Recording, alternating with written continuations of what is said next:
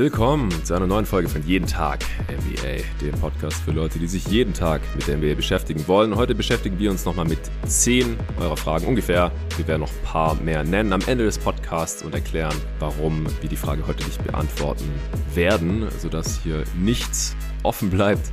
Es gibt aber ein paar Fragen, passen heute nicht so rein. Oder dann machen wir bald einen extra Pod zu. Das dann, wie gesagt, ganz am Ende der Folge. Ist ein reiner Supporter-Pod, deswegen jetzt auch kein Sponsor oder weiteres Vorgeplänkel. Wir haben ja gestern schon einige Fragen beantwortet. Da waren wir ein bisschen unter Zeitdruck und haben dann nach einer Stunde den Cut gemacht. Jetzt heute hier Donnerstagmorgen, das erste auf der Tagesordnung. Teil 2 der Answering Machine. Und natürlich ist wieder am Start der Arne Brandt. Hey Arne. Hey Jonathan, hey Leute. Ja, steigen wir gleich ein, oder? Erste Frage zur Crunch Time Offense. Let's go. Von Dieter Schnart kam die. Er schreibt Moin, Jonathan und Arne. Vorab natürlich erst einmal vielen Dank für den tollen Content, den ihr mir liefert. Ich bekomme dadurch viele Einblicke, die ich alleine nicht erlangen würde. Sehr schön. Das ist äh, auch Ziel der Übung. Kurze Fragen zu zwei Dingen, die mich ein wenig im Game nerven, in Anführungsstrichen. Erstens, Einwürfe nach Korberfolg werden oft erst sehr spät aufgenommen, rollen vorher sehr lange rum. Das würde ja noch Sinn machen, wenn ich dadurch Zeit gewinnen will. Wenn ich dies aber sehe, wird danach meist genauso langsam oder sogar langsamer weitergespielt. Was soll das also? Arne, was würdest du dem Dieter antworten? Ich würde sagen, das nervt mich auf jeden Fall auch. Ich fand es ganz interessant, als ich die Frage gelesen habe. Da habe ich so ein bisschen lachen müssen, weil ich gerade an dem Tag auch ein Spiel gesehen hatte, wo das gemacht wurde und genau das Ding, den Ball nach vorne rollen lassen und dann aufnehmen. Ich weiß gar nicht mehr genau, welcher Spieler es war. Und dann erstmal fünf Sekunden einfach dastehen und nichts machen. ja. Das ist so dumm. Also ich kann es auch überhaupt nicht leiden und ich glaube auch echt nicht, dass es einen großen Sinn hat oder besonders viel zum Erfolg beiträgt. Also es kann natürlich schon Sinn machen, wenn man dann direkt volle Pulle attackiert und dann hat man eben den ganzen Angriff. Aber insgesamt sehe ich es auch eher als eine etwas nervige Sache. Und ich finde am besten daran eigentlich die Videos, die es bei YouTube gibt, wo man sieht, wie es Leuten dann so schief geht, wo LeBron zum Beispiel einmal gegen die Orlando Magic den Ball ganz bis nach vorne rollen lässt. Und dann will er ihn aufnehmen und dann kommt der Verteidiger so ein bisschen dran und LeBron rollt ihn ins Aus. Oder es gibt auch ziemlich viele Szenen, wo so Spieler einfach auf den Ball raufspringen, Marcus Smart, John Wall zum Beispiel, ja.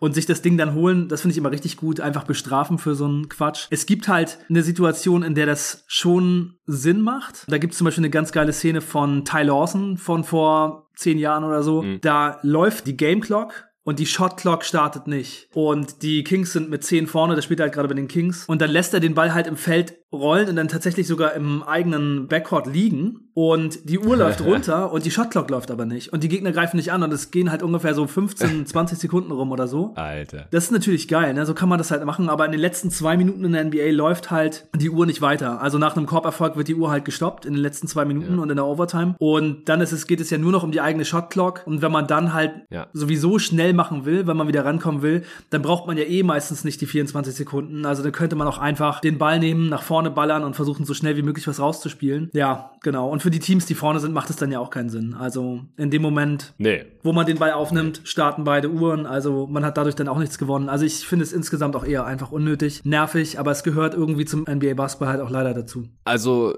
wenn man danach nicht erstmal fünf Sekunden irgendwo rumstehen bleibt, dann finde ich es durchaus sinnvoll, weil es ist halt auch so, im Schnitt bedeutet jede verlorene Sekunde auf der Shotclock einen ineffizienteren Abschluss. Also man kann so, ich glaube, ungefähr ein Punkt im Offensive Rating abziehen für jede Sekunde, die von der Shotclock verstreicht. Das heißt, wenn du mit 20 Sekunden einen Abschluss nimmst, jetzt nur als Beispiel, ich habe die Zahl nicht vor mir, hast vielleicht ein durchschnittliches Offensivrating von 120, weil nach vier Sekunden Shotclock ist normalerweise die Defense noch nicht gesettet, weil es irgendwie Transition Turnover war oder ein ganz weiter Outlet Pass oder sowas. Und wenn du quasi at the buzzer vom Shotclock erst einen Wurf nimmst, dann kannst du halt davon ausgehen, dass du äh, 20 Punkte schlechter im Offensivrating bist. Ja gut, 100 ist jetzt zu viel, weil 100 ist noch mehr als das durchschnittliche Team im Halfcourt hat. Sagen wir wahrscheinlich irgendwas zwischen äh, 105 und 85 oder sowas. Schätze ich jetzt mal. Ist da der Unterschied im Offensive Rating? Ich habe auf jeden Fall im Kopf, dass es ungefähr ein Punkt im Offensive Rating pro verlorene Sekunde ist. Von daher wenn man danach nicht diese Zeit wieder vertrödelt, die man gerade eingespart hatte, dann kann das durchaus Sinn ergeben, weil man halt im Schnitt wahrscheinlich einen besseren Wurf rausbekommt oder wenn das erste Play nicht funktioniert, dann kann man halt gleich nochmal ein Play hinterherlaufen und hat dann einfach noch mehr Zeit und kommt dann nicht in diese Bredouille, dass äh, die Shotclock abläuft. Und man vermeidet halt auch sehr, sehr sicher die acht Sekunden. Ja, das ist halt auch noch ein Vorteil, den man auf jeden Fall hat, weil wenn man den Ball erst kurz vor der Mittellinie aufnimmt, dann ist es sehr unwahrscheinlich, dass die gegnerische Defense es irgendwie hinbekommt, dass man den Ball nicht rechtzeitig über die Mittellinie bekommen hat. Aber ansonsten denke ich auch, es ist oft relativ sinnfrei und halt auch ein bisschen riskant, wenn es dann halt so Dudes gibt, die sich sofort auf den Ball schmeißen und versuchen, den irgendwie zu stehlen. Dann hat man halt erst recht ein Problem. Weil man macht es ja normalerweise nur in der Situation, wo man die Zeit auch braucht. Ja. Gut. Zweite Teilfrage von Dieter. Er schreibt noch, mein Eindruck ist, dass in der Crunch-Time wesentlich mehr Hero Ball gespielt wird als vorher, selbst wenn es vorher mit Teambasketball gut gelaufen ist. Täuscht hier mein Eindruck und ist man damit wirklich erfolgreicher? Viele Grüße und viel Spaß bei der Aufnahme, Dieter. Ja, vielen Dank dir. Also, jetzt fange ich vielleicht an. Der Eindruck täuscht nicht. Die Frage ist, erfolgreicher als was? Als vorher? Nee, das äh, ist man damit nicht, also als früher im Game. Auch hier gilt, je später in der Spieluhr, desto ineffizienter wird's. Also in der Crunch-Time ist es aber so, da also die Crunch-Time wird ja definiert offiziell von der NBA und den meisten Statistikseiten. Fünf Minuten zu spielen im vierten Viertel oder in der Overtime maximal. Also alles unter fünf Minuten, sofern halt kein Team mehr als mit fünf Punkten führt. Das ist offiziell die Crunch-Time. Also kommt's drauf an. Es ist in der Regel, dieser Hero Ball ist in der Regel nicht effizienter, als wenn Teambasketball gespielt wird, aber es ist eventuell effizienter, als wenn in der Crunch Time Teambasketball gespielt wird. Vor allem, wenn es der letzte Angriff ist des Spiels, ja, bevor dann das Spiel vorbei ist oder es halt in die Overtime geht, weil es kommt einfach voll und ganz auf die Skillsets der Spieler auf dem Feld an. In erster Linie wollen viele Teams eins verhindern in der Situation in der Crunch Time und das sind halt Ballverluste, also gerade ganz am Ende des Spiels. Darauf bezieht sich jetzt hier das meiste, was ich sage. Also Live Ball Turnovers sind halt der absolute Killer, weil dann der Gegner direkt scoren kann, ohne dass man selbst eine Chance dazu hatte. Das ist halt noch schlechter als ein Fehlwurf weil da kann man noch einen Offensivrebound bekommen und normalerweise können Gegner halt auch nicht ganz so schnell effizient scoren nach einem Defensivrebound wie nach einem Live-Ball-Stil. Deswegen die am wenigsten für Ballverluste anfälligen Plays sind halt oft diese sogenannte Hero Ball, also ISOs, ja, findet kein Pass statt, Pick and Roll, Ballhändler Finishes, also es gibt jemanden, der einen Screen stellt und der der um den Screen herumgeht, der den nutzt, der Pick-and-Roll-Ballhändler. Wenn der dann finisht, weil er entweder bis zum Korb kommt oder Pull-Up-Jumper nimmt, da ist die Turnover-Gefahr auch relativ niedrig. Oder halt Post-Ups. Ja, da muss der Ball natürlich irgendwie in den Post befördert werden. Entry-Pässe haben viele NBA-Teams Probleme mit, aber wenn er dann mal da ist, dann gibt's da halt auch nicht so oft Turnovers, es sei denn, es gibt halt harte Double Teams, weil in der Regel da halt nicht gepasst wird. Das sind halt Plays, wo geworfen wird. Pässe können natürlich auch zu Assists führen, aber auch zu fiesen Live-Ball-Turnovers und dann hat man eben das gerade geschilderte Problem. Und gerade wenn das Spiel halt kurz vor Schluss irgendwie ausgeglichen sein sollte, wollen Teams oft einfach nur einen Wurf losbekommen und dabei halt eine möglichst geringe Chance für einen weiteren Wurf des Gegners haben. Also Kurz gesagt, oft wollen Teams Turnovers vermeiden, einfach nur einen Wurf losbekommen und deswegen geht man dann oft über Hero Ball, wenn man halt einen Spieler hat, der einigermaßen effiziente Offense für sich selbst kreieren kann. Wenn man so ein Spiel überhaupt nicht hat, dann probiert man es vielleicht weiter mit, mit Teambasketball und Teams, die keinen so einen, in Anführungsstrichen, Closer im Team haben, die sind aber meistens dann in der Klatsch schlecht. Also das hängt da schon sehr stark damit zusammen, dass man einen sehr guten Creator, Scorer im Team hat. Das sind so meine ersten Gedanken dazu. Ja, ich habe mir mal die zehn besten Offenses angeguckt in dieser Saison, in der, also overall und habe mhm. dann einfach mal geguckt, wie sich so die Assist Percentage ähm, in der Klatschzeit, also in den letzten fünf Minuten ah. des Spiels verändert. Krass. Und es gibt von den Teams zwei Teams, die mehr Assists, also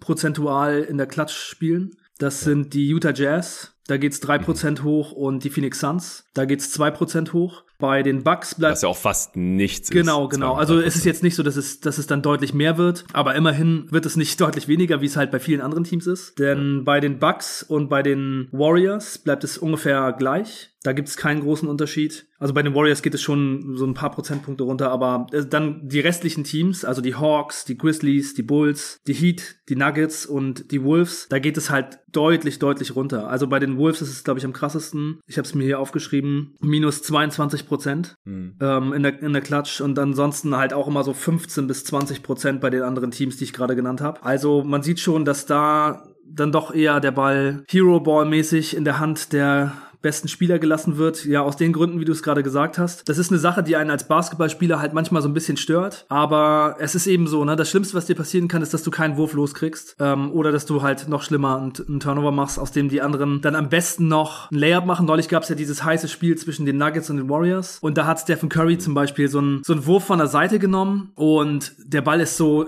direkt geradeaus weggesprungen und äh, Otto, ich glaube Otto Porter war es, ist anstatt da zu bleiben und zu verteidigen, ist er halt so Richtung Korb gegangen. Und sowas sieht man in der, in der NBA eigentlich nicht so oft. Der Ball ist halt nach vorne gesprungen und direkt konnte Monte Morris durchrennen und Layup machen für, für die Führung. Ja. Also so kurz vor Schluss. Das ist halt schon echt was, was man in der NBA unbedingt vermeiden will, sieht man nicht so oft. Auch einer der Gründe, warum dieses Spiel halt so heiß war und auch so besonders, weil eigentlich sind die Teams halt sehr darauf bedacht, keine Fehler zu machen, total auf Nummer sicher zu gehen. Und ich schaue jetzt diese Saison sehr viel Bulls und da ist dann eben ganz natürlich der Ball in der Klatsch in den Händen von DeMar DeRozan und da ist er auch am besten aufgehoben. Da will man auch nichts anderes sehen und es geht halt diese Saison dann ja auch meistens gut und das zeigt sich bei den Bulls dann eben auch. Ne? Die, bei den Bulls ist die Assist Percentage 58% overall in allen Spielen, in allen Minuten und 38% dann in der Klatsch und das macht dann eben auch Sinn. Also es gibt natürlich Teams, ja. die es dann auch eben auch nicht so gut hinkriegen. Bei den Wolves ist es zum Beispiel so, die haben ja eine ziemlich gute Offense. Die passen in der Klatsch auch halt 22 Prozent weniger und die haben halt auch eine schlechte Klatsch-Offense. Oder bei den Miami Heat läuft es in dieser Saison auch nicht gut.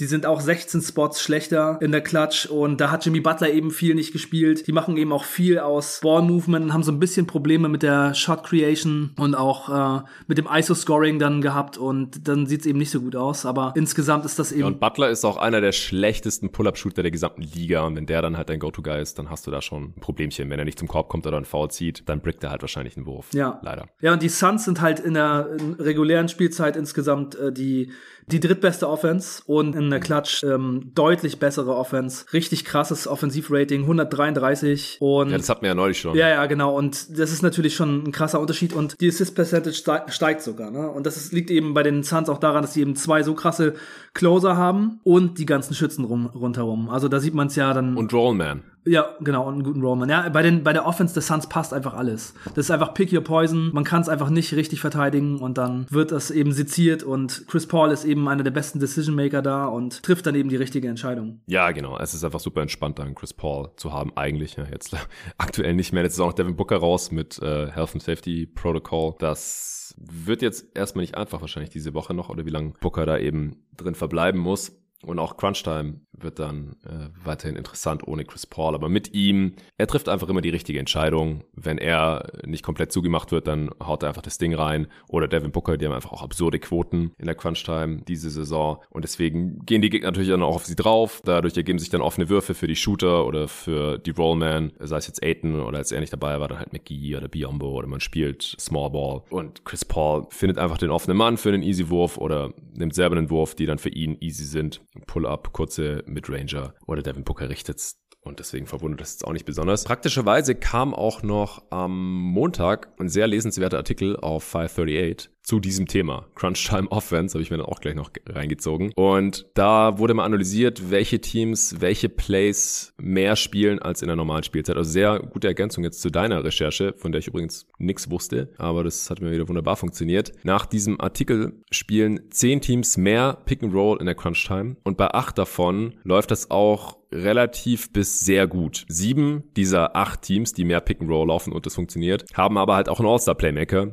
die im Pick and Roll eine gute Entscheidung treffen können. Das ist halt wichtig. Wenn du das nicht hast, dann brauchst du auch nicht mehr Pick and Roll laufen in der Crunch Time. Ja. Also sieben haben einen guten All-Star Playmaker und bei einem Team läuft es trotzdem besser. Das sind die Wizards. Die haben eigentlich Bradley Beal, aber der ist erstens die Saison nicht so gut, zweitens jetzt out for season.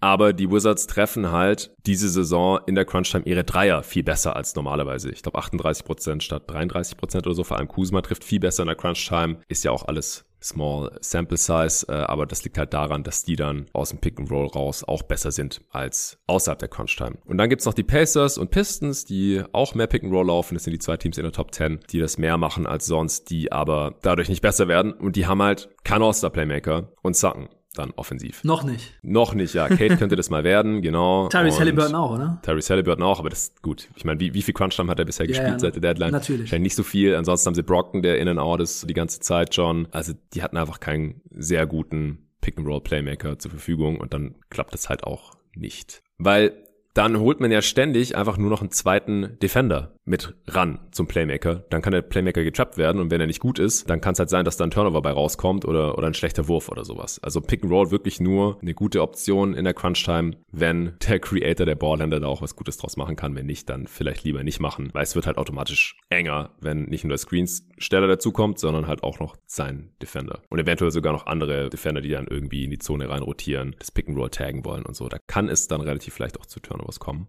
Teams, die mehr Pick and Roll spielen in der Crunch Time, die gewinnen so circa 50 Prozent ihrer Spiele. Bei Teams, die mehr ISOs und mehr Post-Ups in der Crunch Time laufen als normalerweise, sind es nur circa 45 Prozent Siegquote. Also die verlieren mehr, als sie gewinnen. Deswegen im Schnitt keine so super tolle Idee, es sei denn, man hat halt jemanden, der im Post absolut zerstört. Das sind aber halt Ausnahmen, ja. Jokic, Embiid, Janis und das war's halt auch schon so ungefähr. Und bei der ISO ist es ja auch so, dass, äh, dass mehr Spieler machen, als es Spieler gibt, die darin sehr, sehr gut sind. Die besten Crunch-Time-Teams sind nach diesem 538-Artikel übrigens die, die einfach genauso weiterspielen wie vorher. Ja, die haben eine 55% Siegquote, was ja auch so ein bisschen den Eindruck von Dieter mhm. hier bestätigt. Wobei daran wieder einen großen Anteil die Suns haben, an dieser 55% Siegquote, weil die halt bei 24-3 stehen in Crunch-Time-Spielen diese Saison. Wenn man die rausrechnen würde, dann äh, wäre es schon wieder nicht mehr so deutlich. Also das bewegt sich ja auch alles innerhalb von 10 Prozentpunkten. Ja,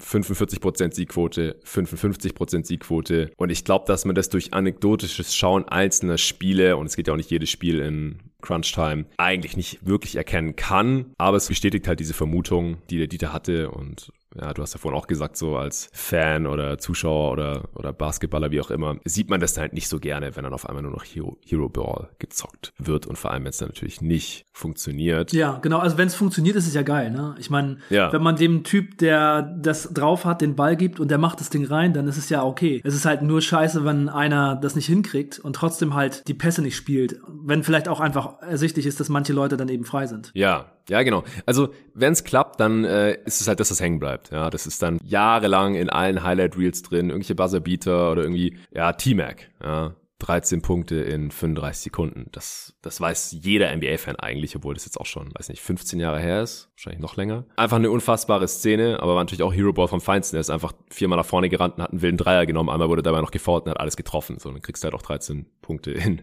35 Sekunden und, und die Gegner, wenn die dann ihre Freiwürfe nicht wirklich treffen, dann kannst du natürlich auch noch so einen krassen Comeback-Sieg haben, wie es damals bei den Rockets gegen die Spurs der Fall war. Oder auch Kobe, ja, der einfach so gut wie jeden möglichen Game Winner oder äh, Game Tying Basket Clutch Shot genommen hat. Dadurch natürlich auch relativ viele getroffen hat oder dadurch in Summe viele getroffen hat, will ich eigentlich sagen, relativ gesehen, war aber relativ durchschnittlich bei diesen Clutch Shots. Es hat auch, ich glaube, Torben hat das auch fürs äh, Next Day Got Next Magazine analysiert. Da ging es auch so ein bisschen um ja, Clutch Shooting Myths und dann ist mir das neulich nochmal auf Twitter untergekommen. Die durchschnittliche Quote bei so Clutch Shots in Anführungsstrichen ist halt 25 Prozent und Kobe hat ziemlich genau 25 Prozent dieser Würfe auch getroffen. Es gibt Spieler, die da deutlich besser waren. Kamala Anthony zum Beispiel hat eine ziemlich gute Quote gehabt. Da gab es aber auch Spieler, die noch deutlich schlechter waren als 25 Prozent, die aber halt immer die Stars ihrer Teams waren und ständig diese Würfe genommen haben. Also sehr interessantes Thema. Da weichen die Stats auch oft von dem Eindruck ab, den man vielleicht so von den gängigen Highlight-Tapes und ja, vom, vom Lockerroom-Talk so hat vielleicht, wer, wer wirklich klatscht ist und wer nicht. Aber wie gesagt, gerade in dieser Saison, das ist alles Small Sample Size jetzt zum All-Star-Break. Die meisten Minuten in der Crunch-Time hatten die Lakers von allen Teams und es waren 159. Das sind halt gut drei ganze Spiele. Also aus drei ganzen Spielen würde man jetzt auch nicht so viel rausziehen, was die Statistiken angeht.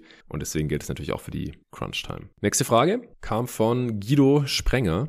Er schreibt, Herr Jonathan und Arne und alle anderen natürlich auch. Eine Anmerkung zum letzten West Ranking. Habe ich das richtig verstanden, Jonathan, dass du es für möglich hältst, dass die Lakers noch aus den Play-in-Plätzen fallen? Sie haben massive Probleme, klar, aber dass San Antonio oder New Orleans so viel besser werden und gleichzeitig die Lakers weiter verlieren, halte ich für sehr unwahrscheinlich. Allerdings nicht ganz so unwahrscheinlich wie, dass meine T-Wolves, in Anführungsstrichen, noch Sechster werden. Zwinker Smiley. Daher vielleicht mal an euch die Frage, was haltet ihr für wahrscheinlicher? Hätte noch ein paar Fragen zu Trikotnummern, aber das ist ja ein allgemeines und zeitloses Thema. Die schicke ich dann mal in der Offseason oder so. Besten Dank für die Pots und Grüße aus dem sonnigen Sevilla. Ja, sehr nice. Andalusien, da wäre ich jetzt auch sehr gerne, denn äh, hier in Stuttgart hat es heute Morgen wieder minus fünf Grad oder so gehabt. Vielleicht das letzte zuerst. Also ihr könnt gerne jederzeit Fragen zu allen Themen schicken. Ihr merkt ja, es geht wirklich immer ganz quer durch die Liga, durch verschiedenste Epochen. Also wenn irgendeine Frage zu Jersey-Nummern oder so kommt, hau gerne raus. Es schreiben in letzter Zeit auch immer wieder Hörer, ja, ich habe hier diese oder jene Idee,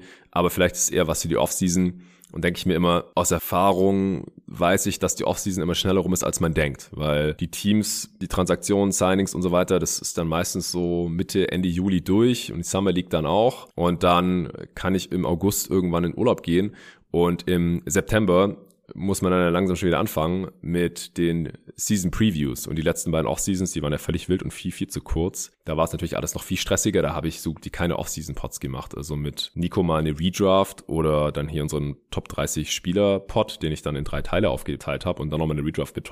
Und dann war die Off-Season auch schon wieder vorbei. Und irgendwann muss ich halt auch mal in Urlaub gehen, weil während der Regular Season oder während der laufenden Saison geht es halt in der Regel auch nicht, weil ich ja die ganze Zeit irgendwelche Pots mache, wie die Hörer wissen. Von daher, ich würde generell davon absehen, irgendwelche Sachen auf die Offseason zu schieben. Da fällt mir dann schon irgendwas ein. Wie gesagt, sei es jetzt Top 30 Spielerprojekt und ein, Redraft oder irgendwas in der Art, Expansion Draft. Da gibt's immer irgendwelche Spielchen, die man mal machen kann. Dann ist die Offseason auch schon wieder durch. Deswegen, wenn ihr irgendwas Anfragen habt, dann haut's einfach, einfach sofort raus. So, und dann können wir gucken, ob wir es beantworten wollen oder nicht. So, zurück zu den Wolves, ob die es auf Platz 6 schaffen könnten oder ob die Lakers eventuell noch aus der Top 10 im Westen fallen und somit auch aus dem Play-In rausfallen. Ich habe das als Möglichkeit genannt, aber Arne, ich glaube, du warst da noch viel vehementer und hältst es für sehr realistisch. Und mir ist auch nochmal eingefallen, dass du im November, glaube ich, bei unserem ersten Power Ranking Update oder vielleicht auch beim zweiten, ich weiß gar nicht mehr, weil wir keine Pots mehr aufnehmen konnten, weil du dann krank warst. Aber das war doch noch vor deiner Krankheit, dass du gesagt hast, die Lakers, dieses Team, das läuft nicht und die würdest du abschreiben, mehr oder weniger, oder? Ja, genau. Ich habe da gesagt, ich habe da die Lakers auf 11 gepackt und habe gesagt. Und das war, wann war das? Am 10. November oder so? ja, das war so Anfang November. Und ich weiß auch noch, dass ich gesagt habe, ja, ähm, LeBron hatte dann die erste Verletzung schon. Äh, da war gleich wieder irgendwas, wo er auch, ja. wo die Gefahr bestand, dass er längere Zeit ausfällt. Und ich hatte schon gedacht, wenn es wieder so losgeht, dass LeBron oder AD gleich wieder mit Verletzungen anfangen, dann wird diese Saison sowieso den Bach runtergehen, weil ich halt den Supporting Cast da für so schwach gehalten habe. Und da ging es gleich mit so einer LeBron-Verletzung los. Das war dann gar nicht so eine lange Verletzung, aber ich hatte da schon gesagt, mir kommt es ja, so, mir kam es so ein bisschen vor, als ich das gehört habe, als wenn die Titanic gegen den Eisberg gefahren ist. Mhm. Und jetzt habe ich gestern in einem Pod gehört, ich glaube, es war wieder hier dieser äh, Crossover Podcast. Da haben Chris Mannix und Howard Beck über die Lakers nochmal geredet. Also ich habe es mir dann echt nicht ganz angehört, weil ich auch im Moment ein bisschen so ein Lakers Overkill habe, aber Ach, jetzt auch mal. ja, ja, es ist es ist langsam so, es ist langsam so. Ja, ja. Also ich verfolge es gerne, aber ich muss jetzt nicht den ganzen Pod nochmal über das Thema hören. Vor allem nicht darüber, ob LeBron jetzt getradet werden sollte oder nicht. Und da haben sie auch gesagt, es ist so ein bisschen, als wäre die Titanic jetzt gegen den Eisberg gefahren. Und da habe ich gedacht, ja, das habe ich schon vor, vor Monaten auch gesagt. Witzig. Ja, ja ähm, vor vier Monaten.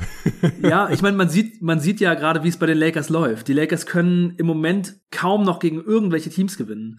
Also die haben jetzt in letzter Zeit wirklich, also die haben ja sechs der letzten 21 äh, gewonnen, das haben wir ja schon gesagt. Und da war merkwürdigerweise halt zweimal Utah dabei und dann äh, halt Portland in schwacher Besetzung, Brooklyn in schwacher Besetzung, Orlando und die New York Knicks. Und gegen alle anderen Teams hat man verloren. Also was bei den Lakers jetzt überhaupt noch kommt, die Köpfe hängen, die Spieler sind nicht mehr motiviert, lassen echt teilweise das Game einfach aus den Händen gleiten weil sie schon merken, dass sie so, so schwer haben zu gewinnen. Also, dass die Lakers noch runterrutschen, sieht zwar jetzt nicht super realistisch aus, weil die Trailblazers und die Spurs und die Kings jetzt auch gerade nicht unbedingt gewinnen und auch ein paar Spiele zurück sind, aber ich würde es halt nicht ausschließen. Und andererseits, ja, die T-Wolves sind hinter den Nuggets. Bei den Nuggets läuft es gerade ziemlich gut. Die haben von den letzten 10, 8 gewonnen, hatten jetzt gerade ein sechs Spiele Winning Streak. Lass mich mal kurz was zu den Lakers ja, sagen ja, ja. mit den Wolves. Also, im Westen gibt's gerade kein Team, das in den letzten 10 Spielen öfter verloren hat als die Lakers, außer die Rockets, weil die haben elf in Folge verloren. Dann kommen schon die Thunder und die Lakers, die haben drei der letzten zehn gewonnen. Alle anderen Teams, auch die Kings, auch die Blazers, die haben mindestens vier der letzten zehn gewonnen. Die Spurs haben fünf der letzten zehn gewonnen und die Pelicans sechs der letzten zehn. Also es passiert so langsam ein bisschen das, was ich beim letzten Power Ranking Update vor zwei Wochen gesagt habe. Die müssen mal anfangen, diese Teams, damit die es noch ins Play-In schaffen. Pelicans, Spurs, Kings. Die müssen langsam mal anfangen, mehr zu gewinnen, als sie verlieren, weil sonst ist es ein Steckenrein. So. Und die Pelicans, die haben ja jetzt die Lakers geschlagen. Das ist natürlich ein sehr wichtiger Sieg. Und haben jetzt eben schon mehr gewonnen, als sie in den letzten zehn Spielen verloren haben. Drei in Folge gewonnen. Die Lakers haben jetzt drei in Folge verloren. Und die Lakers sind gerade weiter weg von den Clippers, die auf acht stehen. Die Lakers stehen auf neun, als sie von den Spurs entfernt sind, die auf zwölf stehen. Ja, sie sind viereinhalb Spiele hinter den Clippers und aber nur dreieinhalb Spiele vor den Spurs. Also das ist, ist schon krass. Also ich habe vor zwei Wochen noch gesagt, ich glaube eigentlich nicht, dass die Lakers aus dem Play-In rausfallen können. Da war AD noch nicht verletzt. Und da dachte ich auch, vielleicht gibt es jetzt irgendwie diesen Push nach dem All-Star-Break. Aber äh, es sieht gerade wirklich weiterhin nach Worst Case aus. LeBron hat jetzt zwar gesagt, er könnte jetzt auch einfach die Gelegenheit ergreifen, wie vor drei Jahren. Da hat er sich ja auch äh, spät in der Saison noch verletzt. Die Lakers standen nicht so gut da. Da waren noch Brandon Ingram, Lonzo Ball und Co. alle da. Vor dem AD-Trade, dann hat er sich ja auch äh, Leiste, glaube ich, damals gezerrt und ist dann die restliche Saison ausgesetzt gesetzt und die Lakers kamen gar nicht in die Playoffs 2019. Und ich habe sie noch beim Contender-Pod drin gehabt im Januar, aber das wird halt alles langsam sehr, sehr unrealistisch, dass die Lakers die Saison weit kommen. Sie haben jetzt auch keinen Move gemacht zur Deadline. LeBron war angepisst. Deswegen kann ich mir jetzt schon vorstellen, dass die Saison so ein bisschen abgeschrieben wird und LeBron sich vielleicht langsam schon für nächste Saison schont. Aber er hat gesagt, nein, er macht weiter, er gibt nicht auf, bis er quasi tot umfällt, mehr oder weniger. Fand ich krass, wenn er jetzt auch immer so spielt. Ja, dann, dann können sie sich auf neun halten. Wie gesagt, auf acht zu kommen ist langsam schon echt schwer, geschweige denn darüber hinaus irgendwas ein Plan raus. Das halte ich für unmöglich. Einfach weil sie schon sieben Spiele unter einer ausgeglichenen Bilanz sind mittlerweile und die Clippers sind zwei Spiele über einer ausgeglichenen Bilanz bei 33, 31 Stand heute. Sie sind aber so weit hinterher und sie haben den schwersten Spielplan in der Western Conference. Das habe ich ja damals auch schon gesagt. Die haben einfach wenig leichte Spiele gerade und dann verlieren sie die ja auch noch ab und an. Also das sieht schon alles aktuell sehr düster aus. Eddie kommt wahrscheinlich erst Ende März oder so frühestens zurück. Von daher alles sehr, sehr schwer. Ich kann es mir mittlerweile auch vorstellen, dass sie da noch rausfallen aus dem, aus ja. dem Play-In-Tournament. Einfach auf 11 runter crashen, weil die Spurs oder Blazers, vielleicht sogar die Kings, aber das, ja, die haben aktuell noch fünf Niederlagen mehr. Nee, Quatsch. Die haben aktuell noch sieben Niederlagen mehr als die Lakers. Das wäre schon heftig. Da müssten die Lakers jetzt wirklich weiter verlieren und verlieren. Und die Kings überzeugen mich immer noch nicht. Ja. Kurze Sache noch zu den Kings. Ich habe vorhin auf Twitter gelesen, äh, die Kings werden jetzt safe wieder eine negative Bilanz haben. Egal was passiert, auch wenn sie alle restlichen Spiele gewinnen. Und da habe ich gesehen, dass Rick Adelman in all seinen acht Saisons bei den Kings eine positive Bilanz hatte und alle anderen Headcoaches der Kings, die sie jemals hatten in Sacramento, eine negative Bilanz hatten. Ich glaube 0, 0 und 19 sind alle anderen Headcoaches. Und Edelman ei, ei, 8 ei. und 0. Krass. ja, unfassbar. Ja, das war die beste Zeit der Kings. Ja, ja. Ja. Was hältst du denn jetzt für realistischer? Dass die Timberwolves die Nuggets überholen oder dass die Lakers noch aus den Playmen rausfallen? Ja, die Wolves haben zwei Siege weniger als die Nuggets und drei Niederlagen mehr. Das ist relativ nah dran. Ja, die Nuggets haben einen mittelmäßigen Restspielplan. 15. und Minnesota hat einen leichten 23 schwersten. Bei den Nuggets könnten jetzt halt bald Murray und Porter zurückkehren, aber ich frage mich halt, wie, also ob die dem Team wirklich helfen oder ob die erstmal reinkommen müssen und es dann so ein bisschen läuft wie bei den Warriors mit Clay, dass es denen nicht direkt einen Boost gibt, sondern vielleicht gar nicht so einfach ist, gerade auch gleich zwei Spieler wieder zu integrieren. Boah, schwer zu sagen. Also ich glaube, es ist realistischer, dass die Wolves auf 6 kommen, als dass die Lakers komplett rausfallen. Also beides möglich. Und du? Ja, ich tippe auf, ich tippe auf die andere Geschichte. Ich sag, die Lakers haben es leichter okay. runterzugehen. Okay. Also ich sehe beides als sehr, sehr schwierig an. Das schon, weil die, wir haben es ja schon besprochen, ne? du, du hast es ja auch gesagt, ich, das ist, schwirrt mir jetzt immer im Kopf rum. Die Blazers wollen halt nicht in die Playoffs, weil sie dann ihren Pick verlieren. Ja, Nurkic seitdem also, auch raus. Nurkic raus, dann seitdem haben sie jetzt auch echt nicht mehr gut gespielt, haben jetzt drei hintereinander verloren. Ohne Nurkic haben sie halt fast gar keine Picks mehr im Kader, die man nee. spielen kann. Also es müssten eigentlich die Spurs machen. Ja. Die Spurs müssten eigentlich jetzt irgendwie dann die Lakers holen. Und ich glaube schon, dass es möglich ist. Ich sehe es halt von daher realistischer als die Wolves. Aber ich glaube, die Nuggets sind einfach gerade zu doll am Rollen. Und ich glaube auch schon, dass einfach nochmal zwei Leute zu haben, die zumindest einen, einen guten Schuss haben um Jokic herum, wenn ja. Murray und Porter dann wiederkommen, einfach auch echt schon helfen wird. Ja, deswegen, ich glaube, die Wolves sind zwar gut, auch gut drauf gerade, aber ich sag, die Lakers können eher rausfallen und ob es wirklich passiert, ich sag einfach mal, die Lakers schaffen am Ende vielleicht knapp den 10. Ach nein, komm, ich sag, die Lakers werden Elfter. Seit November sage ich schon, komm, ja. die Lakers werden Elfter, die Spurs werden Zehnter, die Pelicans überholen die Lakers demnächst und gehen auf den Neunten. Ich sag, die Lakers landen auf neun oder zehn. So wie es gerade läuft, wahrscheinlich auf zehn. Aber dass sie ganz rausfallen, ja. das Glaube ich jetzt immer. Ein 9 ist echt, das schaffen die nicht, Mann. Ja. Die Pelicans haben die jetzt gerade so weggeknallt. Die Lakers spielen auch noch einmal gegen die Spurs und einmal gegen die Pelicans und haben halt den zweitschwersten Schedule der ganzen Liga jetzt zum Rest. Hey, ich sag die. Die Lakers haben jetzt immerhin mal einen ihrer mega überflüssigen alten Bigs entlassen mit DeAndre Jordan und sich die Augustin reingeholt. Ja, noch ein, ein Playmaker. Ja, was war denn eigentlich mit DeAndre Jordan los mit dem, mit dem Ball? Ich hab's nur gehört. Ah, der hat, einen, der hat so einen äh, Hit-Ahead-Pass spielen wollen auf, ich glaube, es war Wayne Ellington, der in der linken Corner schon stand in, in Transition. Und ja, kannst du dir vorstellen, was passiert, wenn DeAndre Jordan so ein Halfcourt Hit-Ahead Pass spielen möchte? Der ist halt so. Landet in der 15. Reihe. Ja, genau, ne? genau, das passiert. Okay. Also es war nichts mit Absicht oder so. Nee, aber was ist, also ich meine, was für eine Entscheidung ist das auch, dass er da diesen Pass spielt? Und LeBron war halt so rechts von ihm und er hat ihm halt irgendwie nicht den Ball geben wollen. Keine Ahnung. Ja, gleich gewaved. Ja. Jetzt ist er bei den 76ers. War, so, war ungefähr seine letzte Aktion im Lakers Jersey. Ja, jetzt äh, DJ Augustin, jetzt wird alles gut. Nee, ich finde tatsächlich, dass Augustin da ganz gut reinpasst. Ist natürlich direkt wieder ein anderes defensives Problem. Ja. Aber offensiv könnte das sogar halbwegs irgendwie passen. Naja. Ja, ich mochte DJ Augustin immer mhm. schon. Es ist ein geiler Spieler. Also genau, defensiv wird er halt noch ein zusätzliches Problem, aber offensiv hat er mir immer schon gut gefallen. Retten wird er die Lakers diese Saison höchstwahrscheinlich auch nicht. Kommen wir nee. zur Frage von Jonas Bergmann. Er schreibt, Hallo ihr beiden, erstmal danke für den regelmäßigen Content. Ich liebe das neue Am Puls der Liga Format. Hier, die Blumen gehen an dich, Arne. Ja, ey, das wollte ich nochmal sagen. Den haben wir auf jeden Fall zusammen zu verantworten. Ne? Ich habe im Gespräch mit dir gesagt, ich würde gerne ein Format machen, was einfach so am Puls der Liga ist, dass wir auch frei sind, über alles zu reden ja. und nicht so gebunden und so. Und da hast du gesagt, hey, das ist gut. Das wird der Titel von dem Format. Also es ist eigentlich eine Co-Produktion wie alles bei uns. Danke, Mann. Aber es war deine Idee. Also das will ich dir echt nicht nehmen. Dass ich dann gleich gesagt habe, der Titel ist geil, denn da müssen wir uns nichts mehr überlegen. Am Puls der Liga ist einfach fett. Okay, schön. Das, das war so.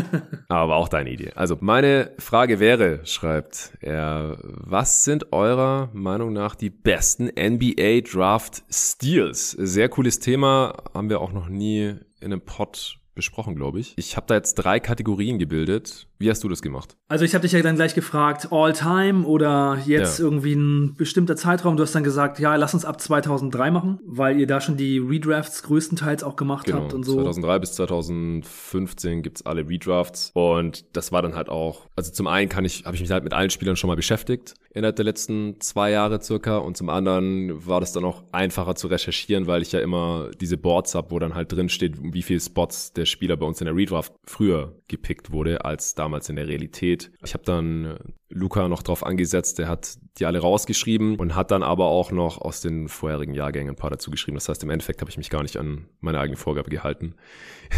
Ab 2003 aber ist cool, dann haben wir auch nicht identische Listen. Also haben wir so oder so nicht wahrscheinlich, aber dann gibt's noch ein paar, ja, All-Timer aus den, aus den 90ern und frühen 2000ern. Ja, ich habe mir, da, ich habe das so gemacht, ich habe einfach alle NBA Drafts von 2003 bis jetzt zum letzten mir einfach äh, nochmal angeguckt, mhm. erste und zweite Runde und habe einfach überlegt, was ist für mich so der krasseste Stil dabei. Also, ja. was ist für mich so die, die, die heftigste Aktion im Draft, also den Spieler an der Stelle zu nehmen oder halt auch ihn sich zu angeln auf irgendeiner Weise. Okay.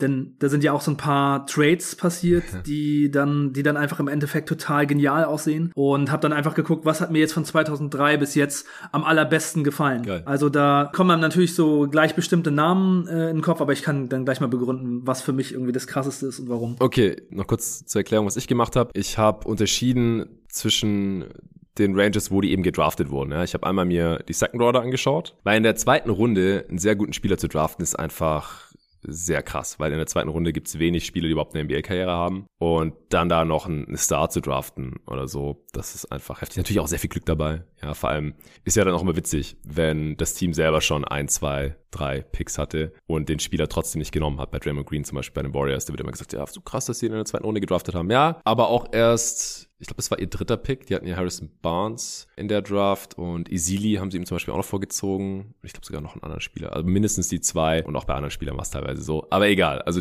Second Rounder habe ich als eine Kategorie und dann äh, Non-Lottery, also nach Pick 14, welche Picks da hervorstechen als Steals und dann noch Spieler, die erst später in der Lottery gedraftet wurden und trotzdem extrem gute Karrieren hatten. Also anderer Ansatz als du, aber ist ja cool. Ich glaube, wir ergänzen uns da so ein bisschen. Ja, ja, bestimmt. Fang ruhig an. Ja, okay. Also ich habe jetzt hier eine Liste gemacht, so Top 6 einfach, weil, mhm. ähm, also ich kann auch vielleicht noch so ein paar nennen, die dann danach kommen, habe ich hier auch noch drauf. Aber ich fange einfach mal ja. an. Also die krasseste Sache, die von 2003 bis jetzt im Draft veranstaltet wurde, um einen geilen Spieler zu kriegen, ist meiner Meinung nach im 2011er Draft der Trade der Spurs für Kawhi Leonard.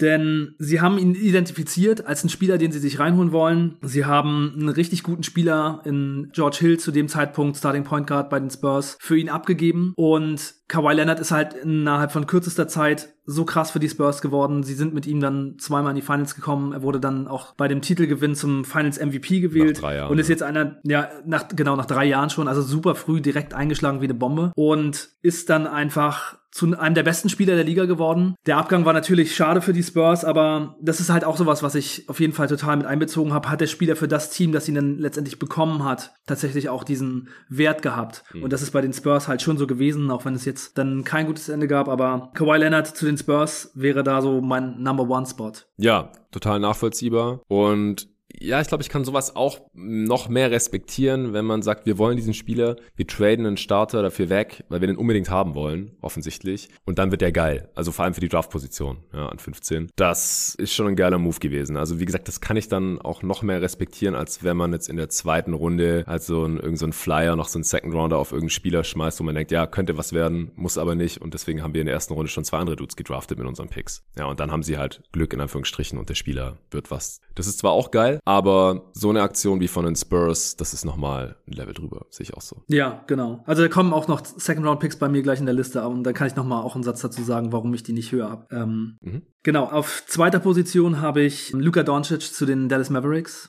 ja, Denn war auch ein Trade. Luka Doncic war einfach ein super Talent. Für mich war er zu dem Zeitpunkt der krasseste Spieler in dieser Class mit Abstand. Ich habe schon gedacht, er wird auf jeden Fall ein Star werden. Und er hat so viel schon in so jungem Alter gezeigt, Europameisterschaft gewonnen, bester Spieler in der spanischen Liga mit 17, 18 Jahren MVP geworden und so. Also er hat schon in der zweiten, in der zweitbesten Liga der Welt gezeigt, auf was für einem krassen Level er ist. Und sowas setzt sich normalerweise in der NBA auch durch. Dazu hat er die Skills und die Größe. Es war eigentlich nur so ein bisschen so eine kleine athletische Frage und das ist auch interessant gewesen. Das war mein erster Podcast, den ich je gemacht habe. Habe ich mit meinem Bruder zusammen gemacht. In Eberswalde haben wir da in seiner Bude gesessen und das erste Mal einen Podcast aufgenommen. Und gleich das erste, worüber wir geredet haben, war nach dem Draft von Luka Doncic. Ist es gerechtfertigt, dass die Andre Ayton erster Pick ist oder hätte man nicht lieber Doncic nehmen sollen und dann mhm. ja, habe ich mich halt sehr doll für Doncic ausgesprochen und ja nicht nur das, sondern die Dallas Mavericks hatten den fünften Pick. Also Marvin Bagley wurde vor ihm gezogen und dann gab's noch den Trade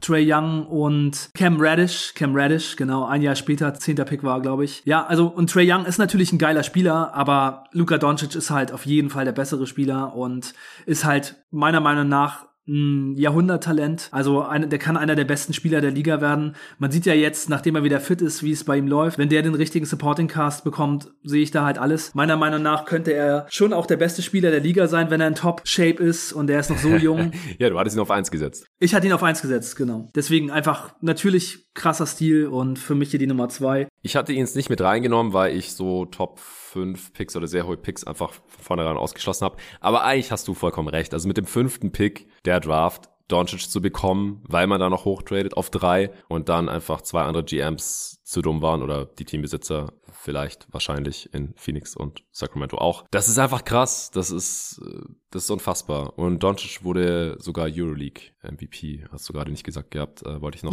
ja. ergänzen. Ja, noch eine wichtige Auszeichnung vergessen. Ja, der Typ ist einfach schon heftig gewesen. Dann, äh, genau, auf drei habe ich Janis Antetokounmpo mit dem 15. Pick zu den Milwaukee Bucks. Zweite Liga in Griechenland. Da ist man wirklich auch total auf die Hoffnung gegangen und das ist dann halt schon krass mit dem 15. Pick, aber nicht mehr so krass wie die anderen äh, Dudes zu holen, finde ich. Dann auf vier habe ich Jokic. Da geht's halt dann schon in die zweite Runde.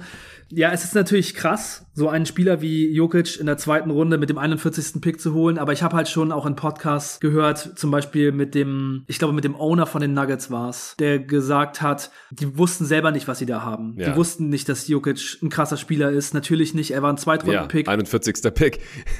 genau. Sie wussten zu dem Zeitpunkt noch nicht mal, ob Jokic überhaupt wirklich ein NBA-Spieler sein kann. Und dann hat es sich halt hinterher so ergeben. Das ist natürlich ein krasser Stil, aber es ist halt nicht so viel Skill dabei, weil sie es einfach selber nicht wussten. Sie haben einfach Glück gehabt. Und ja. dann Draymond Green, hat, hast du ja eben schon gesagt, das war der dritte Pick, glaube ich, von den Warriors in dem Draft. Ja, es ist natürlich auch geil, ihn mit dem 35. Pick zu kriegen in der zweiten Runde. Und was er gemacht hat für diese Franchise ist halt unglaublich cool, aber auch da war es halt nicht so viel Können, auch mehr Glück. Und dann habe ich noch Gobert, 27. Ganz kurz Pick. zu, zu Jokic ja. und Draymond, weil das will ich ja. auch einfach nochmal unterstreichen. Und ich habe jetzt nochmal nachgeschaut. Also in der Draft 2014 hatten die Nuggets noch den elften Pick und haben den zu den Bulls getradet. Das war Doug McDermott und haben dafür Gary Harris und Yusuf Nurkic zurückbekommen. Das heißt, die haben in derselben Draft noch einen anderen Big gezogen, ja, vor Jokic, ja, den sie offensichtlich als besser angesehen haben als Nikola Ja. Jokic. Das zeigt ja schon mal, dass sie nicht so restlos überzeugt von ihm waren. Und Draymond, das kann man auch noch kurz nachliefern. Das war die 2012er Draft, da wurde wie gesagt an 35 gezogen. Und die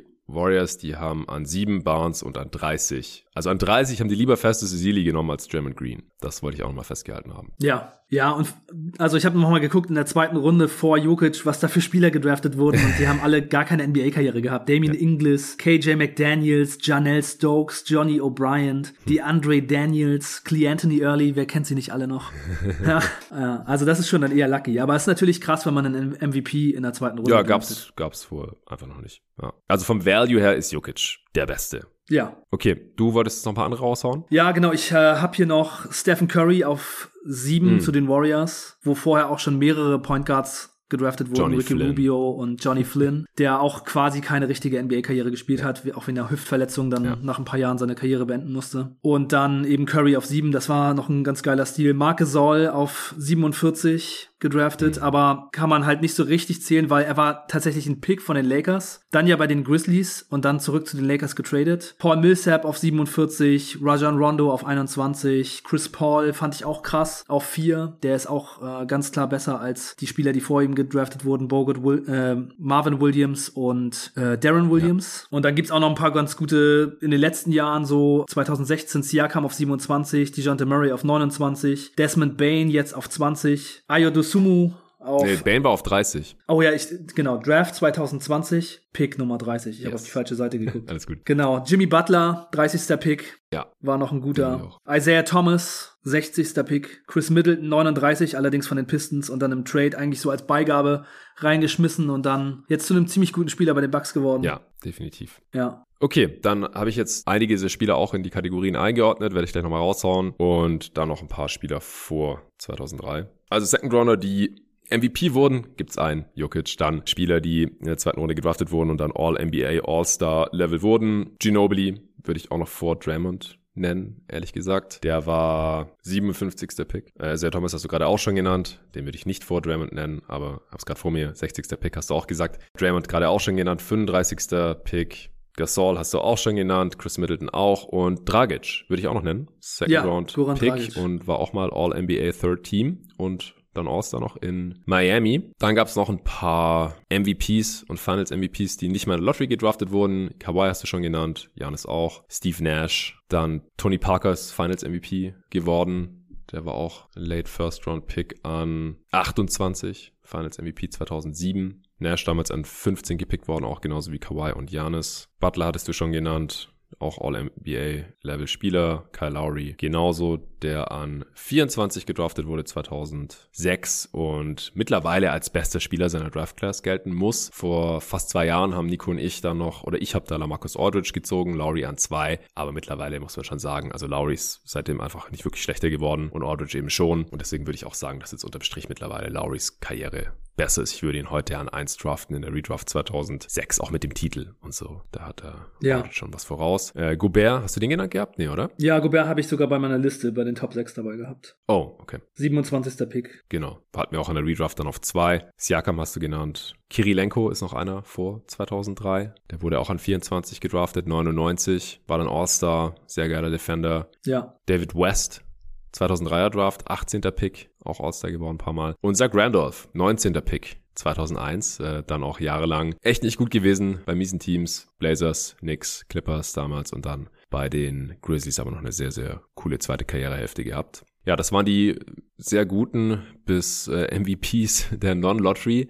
Und dann Late Lottery, klar, äh, Posterboy davon, Kobe Bryant an 13 gedraftet 1996. Lakers haben für ihn getradet, aber da hat er selber auch relativ viel Druck ausgeübt gehabt auf die Charlotte Hornets. Ansonsten ist natürlich auch so ein, so ein All-Time Draft Day Move. Ist dann natürlich auch MVP und Finals MVP geworden. Ansonsten noch gute Spieler in der Late Lottery. Bam Adebayo an 14 gedraftet 2017, Devin Booker an 13 2015, den Torben und ich jetzt auch in der Redraft an 1 hatten vor Carl Anthony Towns, der damals an 1 gedraftet wurde. Das gibt's nicht so oft. Der Donovan Mitchell auch 2017er Draft an 13 gepickt worden. Paul George 10. Genau. Clay Thompson an 11, 2011. Paul Pierce auch an 10 in der 98er Redraft. Und Dirk an 9 in der 98er Redraft. Ja, mehr hätte ich dazu jetzt auch nicht mehr. Dann kommen wir zur Frage von Tim W. Der schreibt, Moin Jonathan und Arne.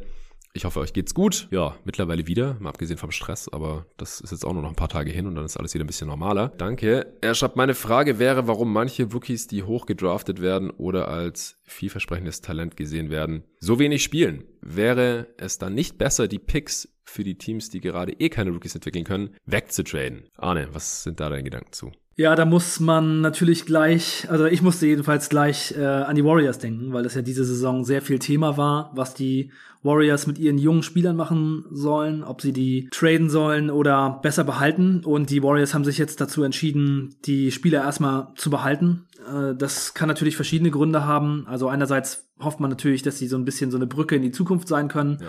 und man dann mit denen vielleicht gleich das nächste gute Team baut. Und andererseits ist es eben auch so eine Value-Sache. Ne? Man hat jetzt halt Kuminga, Moody und Wiseman. Und was bekommt man denn, wenn man diese Spieler wegtradet? Und ist man der Meinung, dass man sie auch in diesem Winning System gut entwickeln kann? Und ich glaube, die Warriors sind schon gut dafür geeignet, das zu machen. Mhm. Also man muss halt nicht als Rookie gleich jedes Spiel 35 Minuten spielen und starten, um sich gut zu entwickeln. Man kann auch im Training von den anderen Spielern viel lernen. Man kann sich langsam reinarbeiten, wie es jetzt Kuminga ja auch gerade schon gut macht. Man kann vielleicht auch mal ein paar Minuten im G-League-Team spielen äh, oder ein paar Games oder vielleicht auch längere Zeit und dann kann das ja schon gut klappen. Ich meine, Kawhi Leonard, über den hatten wir jetzt gerade geredet, der ist bei den Spurs auch ein recht hoher Pick gewesen, für den sie getradet haben und der ist nach drei Jahren Finals MVP geworden. Also so kann es halt auch laufen, wenn man von dem Talent überzeugt ist, wenn man der Meinung ist, man kann die Spieler gut entwickeln, sie passen gut rein, sie können bald helfen, dann sollte man sie behalten und es ist ja auch immer die Frage, was bekomme ich denn für diese Spieler von anderen Teams? Die Warriors haben sich sicherlich die Angebote von anderen Teams angehört, wenn was dabei gewesen wäre, wo sie gesagt hätten, oh, äh, der und der Spieler für Kuminga, das müssen wir unbedingt machen. Und dann hätten sie es vielleicht auch getan. Aber die Angebote waren anscheinend nicht gut genug. Die Spieler waren ihnen mehr wert und dann behalten sie sie lieber und entwickeln sie in ihrem System und machen aus ihnen möglichst gute NBA-Spieler für ihre Franchises. Ja, also ich habe ja bei den Warriors auch dafür plädiert, dass sie, wenn ein Spieler, der den Unterschied machen kann beim Contender-Status, beim Rennen um den Titel auf dem Tisch liegt, dass sie zuerst ging es halt um die Picks noch Pre-Draft, ja, und dann halt äh, auch um die Spieler oder um Wiseman. Bei Wiseman habe ich natürlich auch angemerkt, dass er gerade im Wert tief ist und man für den ehemaligen Second Pick gerade wahrscheinlich nicht mehr viel bekommen würde. Aber wenn halt dieser Spieler nicht im Angebot war, dann verstehe ich es auch, dass sie den Deal nicht gemacht haben. Und das ist ja aber auch dann eher, also ich habe das eher aus der Warte betrachtet, dass die Warriors halt jetzt mit Curry und Draymond und Clay alle Late Prime einfach nochmal all in gehen sollten und halt gucken sollten, dass sie jetzt vielleicht nochmal einen Titel gewinnen oder zwei. Das ist ja hier eine ganz andere Frage. Hier geht es ja darum, was ist am besten für die Spieler, weil die sich nicht entwickeln können, hat Tim ja auch geschrieben. Sollte man deswegen die Picks nicht vielleicht traden? Das ist eine ganz andere Frage und ich stimme dir dazu, dass ich auch glaube, dass die Warriors ein sehr gutes Player Development System haben und da nicht nur irgendwelche Rollenspieler rauszaubern aus Spielern, die keiner kennt oder die woanders nicht funktioniert haben, sondern ich glaube schon auch, dass sie ihre jungen Talente da entwickeln können. Weil Spielzeit ist einerseits wichtig für Raps und Evaluation, also zum einen, dass der Spieler sich halt an die NBA gewöhnen kann und sich ein bisschen ausprobieren kann und auf der anderen Seite, dass das Team halt in gewisse Situation bringen kann, Plays über ihn laufen lassen kann und so weiter und dann halt einen Datensatz oder eine Datenbank anlegen kann, was funktioniert hier und was nicht, weil Training und G-League, alles schön und gut, aber wie der Spieler sich letztendlich auf dem NBA-Parkett verhält, das kann man nur raten, bis man es dann gesehen hat. Also Spielzeit ist nicht unbedingt nötig für Spieleentwicklung, meiner Meinung nach. Es kann natürlich helfen. Sehr gute Spieler setzen sich meiner Meinung nach in der Regel aber immer durch. Also egal, wen die da vor sich im Kader haben, wenn das quasi ein Superstar in the Making ist oder der Spieler Star-Talent hat, dann wird er diesen Spieler früher oder später verdrängen. Das glaube ich schon. Und wie gesagt, ansonsten gibt es ja noch die G-League, hast du auch schon genannt, um Spielern Spielzeit zu geben, ja, damit die nicht die ganze Zeit nur zugucken und mittrainieren. Dominieren sie in der G-League und sind einigermaßen skalierbar, also haben ein Skillset, das dann auch in der NBA funktioniert, in einer, in einer kleineren Rolle, dann können sie in der Regel einem Playoff-Team ja auch helfen, früher oder später. Vielleicht nicht direkt als Rookies, das können fast gar keine Rookies, die allermeisten Rookies sind einfach Minusspieler, das ist normal. Aber vielleicht noch im Laufe des Rookie-Deals, dann im zweiten Jahr, dritten Jahr, das ist jetzt vorhin Kawhi Leonard genannt, das ist vielleicht ein extremes Beispiel. Aber gibt's ja immer wieder. Ja, oder Desmond Bain ja zum Beispiel, der jetzt auch im zweiten Jahr schon ein richtig, richtig guter Spieler bei einem sehr guten Regular Season Team ist, gerade in Memphis. Ja. Also ich sehe da kein grundsätzliches Problem, einfach, das Tim hier so ein bisschen angedeutet hat. Ich glaube, ein paar Beispiele wären gut gewesen. Von Tim, wo er das eben als Problem sieht, dann hätte man da drauf eingehen können. Und nochmal, was das Traden von Picks angeht, das kommt halt eben auch aufs Ziel an. Ja, bei den Warriors hätte ich es für richtig gehalten, wenn eben dieses Beispiel da gewesen wäre, dass man sich gleich verbessert, um halt eindeutiger Contender zu werden und vielleicht Favorit zu werden, je nachdem. Aber bei den Knicks zum Beispiel, die ja auch viele junge Spieler jetzt gerade haben, die nicht so viel Spielzeit sehen unter Thibodeau, da hätte ich es nicht für sinnvoll gehalten, die Spieler wegzutraden, die Picks wegzutraden für irgendwelche Win-Now-Moves, weil ich halt einfach denke, dass dieses Team, gerade jetzt nach der Verlängerung von Julius Randle, auch ja ein relativ hartes Ceiling hat. Ich glaube einfach nicht, dass die Knicks mit dem Kern Contender werden. Und wenn man diese Picks dann wegtradet für Upgrades, dann ändert das aus meiner Sicht daran eigentlich nicht so wirklich was. Also ist jetzt zwar blöd zum Beispiel, dass die Topbinder gedraftet haben und der eigentlich irgendwie nicht neben Randall spielen kann, aber das, wie gesagt, das ist für mich jetzt kein grundsätzliches Problem. Und bei den Redrafts habe ich auch selten gedacht, ist mir dann nochmal aufgefallen, ja, wenn der Spieler mal von einem anderen Team gedraftet worden wäre und mehr gespielt hätte von Anfang an, dann wäre alles ganz anders gekommen. Ja, das ist, glaube ich, selten der entscheidende Faktor. Ja, und was auch für äh, contending Teams wie die Warriors natürlich noch dazu kommt, oder für einfach generell für alle guten Teams, ist, dass die Rookie-Deals halt ja sehr günstig sind. Und wenn man dann einen Spieler hat, der auf einem Rookie-Deal gute Leistungen bringt, dann hat man halt einfach, was die Vertragssituation und die Teamgehälter angeht, einfach einen Vorteil gegenüber anderen Teams. Teams. Ja, wenn, wenn der Spieler nicht gerade Top 10 oder Top 5 gedraftet wurde, Wiseman ist zum Beispiel ziemlich teuer. Also der ist massiv überbezahlt gerade für die 10 Millionen ungefähr. Ja, das ist, das ist halt scheiße, weil mit der Luxury Tax verdient er dann, ist er, kostet die quasi 40 Millionen oder so und bringt gar nichts. Aber ja. bei späteren Picks, die so anderthalb, zwei, vielleicht drei Millionen verdienen, solange die Rookie-Contracts laufen, die ersten vier Jahre maximal, da könnte es halt richtig geile Value-Deals sein. Genau, das kommt auch noch dazu. Weil wenn das dann kein Rookie ist, dann muss man den, wenn man den weggetradet hat, muss man den Kaderplatz ja trotzdem irgendwie auffüllen. Und wenn man da gerade nicht irgendwelche Veteran-Minimum-Dudes reinholen kann, die sich nochmal irgendwie einen Ring abholen wollen, dann ist es in der Regel halt teurer, wenn es halt ein Spieler sein soll, der auch ein Rotationsspieler ist bei einem Playoff-Team. Dann hatte der Tim noch eine zweite Frage. Er schreibt, die zweite Frage wäre, ob nochmal ein Update zur kommenden Draft-Class kommt. Schöne Grüße aus der Prignitz. Ja, Grüße zurück. Update zur Class kommt. Und zwar noch diesen Monat voraussichtlich schon nächste Woche wieder mit dem Dennis Janssen, mit dem ich ja ganz zu Beginn dieser Saison schon mal über die kommende Rookie Class gesprochen hatte, hat sich natürlich seither einiges getan, denn die College-Saison ist im vollen Gange, genauso wie G-League-Saison und wo die Prospects halt sonst noch so spielen. Und deswegen muss es dann wieder ein Update geben und das kommt, wie gesagt, nächste Woche, bevor es dann auch bald Richtung March Madness geht und so weiter. Jonas Neblick hatte noch eine Frage. Er schreibt, moin moin ihr beiden. Mit Arne als Experten an Bord muss die Frage hier ja gestellt werden. Eure liebsten Spieler Spitznamen, egal ob noch aktiv oder nicht. Ist doch voll dein Ding, Arne, oder? Ja, ja, also ich bin auf jeden Fall Nickname-Freund. Äh, das liegt wahrscheinlich auch daran, dass es in den 90ern, als ich mit der NBA angefangen habe, so viele geile Nicknames ja, gab. Ja, man, das ist mir auch aufgefallen. Auf jeden Fall bessere Nicknames als heute, Safe. leider. Safe. Ja, also in den 90s war, ich würde sagen, die 90s waren so die, die Hochzeit der Nicknames in der NBA. Ja. Oder 90s und 2000 eigentlich auch noch, war, waren auch ganz geile dabei. Mhm. Ja, ich habe eine ich habe eine Top-Liste Active und eine Top-Liste Past Nicknames gemacht und ähm, ich würde aber vielleicht einfach mal anfangen, so ein paar geile Nicknames einfach mal so rauszuknallen. Ja, äh, oder, kurz, oder soll ich erst eine Liste? Nein, nein. Ja? Ich habe es anders gemacht und zwar habe ja. ich, ich habe halt einfach nur überlegt, welche Spitznamen gibt's überhaupt und habe ich die in drei Kategorien eingeteilt. Die, die ich richtig geil finde, die, die ich richtig kacke finde oder fand und dann neutral. Also feiere ich nicht, aber finde ich auch nicht schlimm. Und äh, wenn du Bock hast, kann ich dann die, die du jetzt nennst, immer spontan einfach in meine Liste anordnen. Ja, das ist gut, das ist gut. Okay, okay. Also, ich fange einfach mal an mit einem der. Ja, jetzt, jetzt echt die Frage, ich habe halt so einen riesen Haufen Nicknames und dann halt diese, diese Listen. Ich mache sonst einfach erstmal die, die ich am besten finde, gerade Pass und ja, Active. Ja. Und danach haue ich einfach genau. so noch welche raus. Okay, also ähm, jetzt erstmal generell aus der Vergangenheit Air Jordan ist einfach ein unschlagbarer Nickname und passt Perfekt. so geil. Das ist der beste Nickname all time. Und Magic Johnson gleich hinterher. Ja. Ich meine, viele Leute kennen wahrscheinlich noch nicht mal den richtigen Vornamen von Magic genau, Johnson. Genau, das habe ich auch gedacht. Man denkt schon, der Dude heißt so. Also das spricht auf jeden Fall für den Spitznamen von Irvin. Ja, wird nur Magic ja. genannt. Das ist, und das passt auch einfach so geil zu den Fähigkeiten der beiden Air Jordan und Magic Johnson. Da muss man auch noch sagen, dass King James auch echt ein geiler Nickname für LeBron James auf jeden ist. Ich auch Top 3. Ja, allein wie LeBron so übers Feld läuft oder wenn er in die Halle reinläuft mit seinen geilen Outfits, da kommt der King auf jeden Fall, man 100%. Ja, der ist halt auch einfach seit bald 20 Jahren so der King. Also einfach in den meisten Saisons wahrscheinlich der beste Spieler gewesen, allermeisten. Am Anfang seiner Karriere noch nicht und dann,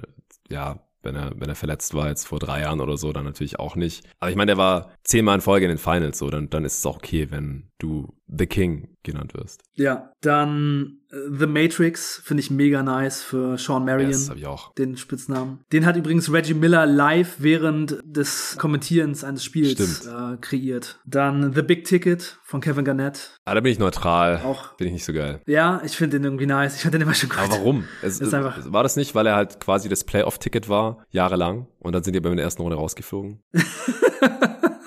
Der funktioniert hat's nicht. Nee. Ich finde, er hört sich einfach geil Okay. an. Find, äh, mir hat er immer gefallen. Ähm, The Big Ticket. Und dann Killer Miller, Reggie ich. Miller. Äh, den, den fand ich auch richtig nice. Also das sind so die Top aus der Vergangenheit. Und dann hau ich einfach mal die ähm, Active Warte mal, ich, hinterher. ich, ich hau noch ein paar aus der Vergangenheit hinterher. Ja. Die ich, ja, ich würde auch gleich noch ein paar aus der Vergangenheit auch noch mal äh, hinterher schießen. also, aber mach mal. die, die ich richtig gut finde jetzt halt. ja, ja, ja. Ich fand The Answer, Iverson. Ja, habe ich auch. gut. Na klar. The Glove, Gary Payton. Auf jeden Fall. Hakeem The Dream, auch perfekt. Yeah. Äh, Big Ben, Wallace. Ja. Sibo, vorhin auch schon erwähnt, Zach Randolph. Der ist nicht so super spektakulär, aber fand ich auch nice. Nee, da bin ich eher neutral. Ja, ja, er hat es gerade noch so irgendwie reingeschafft. Dann Ja. The Custodian, der Hausmeister, Brian Cardinal. Kein Star, aber ich fand den so perfekt. Auch wie der Dude ausgesehen hat, der sah einfach aus wie der Hausmeister. ja, ich glaube, das sind alle Spieler, die nicht mehr spielen mittlerweile, die ich hier noch ganz vorne drin hatte. ja, ich habe noch ein paar, die ich da noch mal raushauen Okay. würde. The Human Highlight Film, Dominic Mm, Wilkins. ja, sehr gut. Dann Dr. J. Ja, auf jeden Fall. Ist Klar. auf jeden Fall iconic. Thunder Dan. Dan Marley. Dan Marley. Das hat auch gut gepasst. Dicke Arme und Dreier von ganz weit weg. Ja, und er sah aus wie so ein, wie so ein äh, Movie-Star aus den 80ern. Ja. The Mailman, auch äh, richtig nice. Der bringt die Post sehr verlässlich. Ja, den finde ich, den finde ich eher neutral. Habe ich nie so gefeiert. Mehr. Echt? Ja, oh, nicht. hat mir immer richtig Okay. gut gefallen. Ich könnte mir immer richtig gut vorstellen, wie er mit seinem Fingerroll die, die Briefe reinschmeißt. Richtig nice. Äh, Mad Max, Vernon Maxwell, der war wirklich auch richtig verrückt. Der ist auch mal so in die zehnte Reihe gelaufen und hat einen Fan äh, geschlagen und sowas. Immer mal ein bisschen am Durchdrehen. und der Film kam auch in den 90ern raus. Das hat echt gut gepasst. Mhm. The Truth, Paul Pierce. Ja, habe ich, Clyde- hab ich bei neutral Ja? aufgeschrieben. Ja? Ja. Okay. Clyde, Clyde the Glide Drexler. Ja, ja, auch eher neutral bei mir. Echt nicht? Oh. The Admiral, David Oh Robinson, ja, der ja. vorher beim Army-Team in der Army University gespielt hat. Navy war das doch. Deswegen Na auch Navy, Admiral, genau, ja. Navy. Ja, Navy. Und da habe ich irgendwann vor Ewigkeiten mal die Geschichte gehört, dass eigentlich die, die äh, maximale Größe, die ein Mensch haben darf in der Navy, 2,2 Meter zwei Oh. ist. Und ähm, David Robinson war 2,16 Meter groß. Ähm, die haben dann aber für ihn eine Ausnahme gemacht. Krass. Und die Navy-Teams hatten sonst auch deswegen auch immer ziemliche Probleme mit den Centern. Macht Sinn. Steve Francis, Stevie Franchise. Ja, aber so unpassend, Black Alter. Mom. Der Typ war doch das Gegenteil von deinem Model-Franchise-Spieler. Wird von den Grizz Vancouver Grizzlies damals gedraftet, sagt, ich spiele da nicht. Muss direkt zu den Rockets getradet werden, wo er seine besten Jahre hatte, aber die haben mit ihm auch nichts gerissen. Dann zu den Magic quasi schon gedumpt gegen Tracy McGrady damals, die dann auch scheiße waren. Und dann noch irgendwie so ein paar Jahre zu vergessen in New York gespielt. Also der ist doch die, das Gegenteil von der Franchise eigentlich. Der Name, Spitzname ist geil, aber hat einfach nicht gepasst. Ja, am Anfang hat man gedacht, dass es vielleicht passen könnte Ja. und es ist einfach irgendwie ganz geil. Stevie Franchise, ähm, ja. Ja. war halt nicht so, aber äh, was soll's. Black Mamba äh, muss man mal nennen, aber den hat Kobe sich Den selber gegeben scheiße. und äh, ich äh, finde ihn auch. Der kam auch auf einmal gut. so auf, ja, also so, keine Ahnung, das, da war doch bestimmt schon zehn Jahre in der Liga, so Mitte der 2000er. Da 2003 hat er sich auf einmal Black Mamba genannt und das mit der Mem- Ja, er hat sich selber so, so genannt, ja. versucht zu Ja. etablieren. Ach, ich fand das alles ein bisschen cringe, habe ich im Podcast auch schon Ja. tausendmal gesagt, ist egal.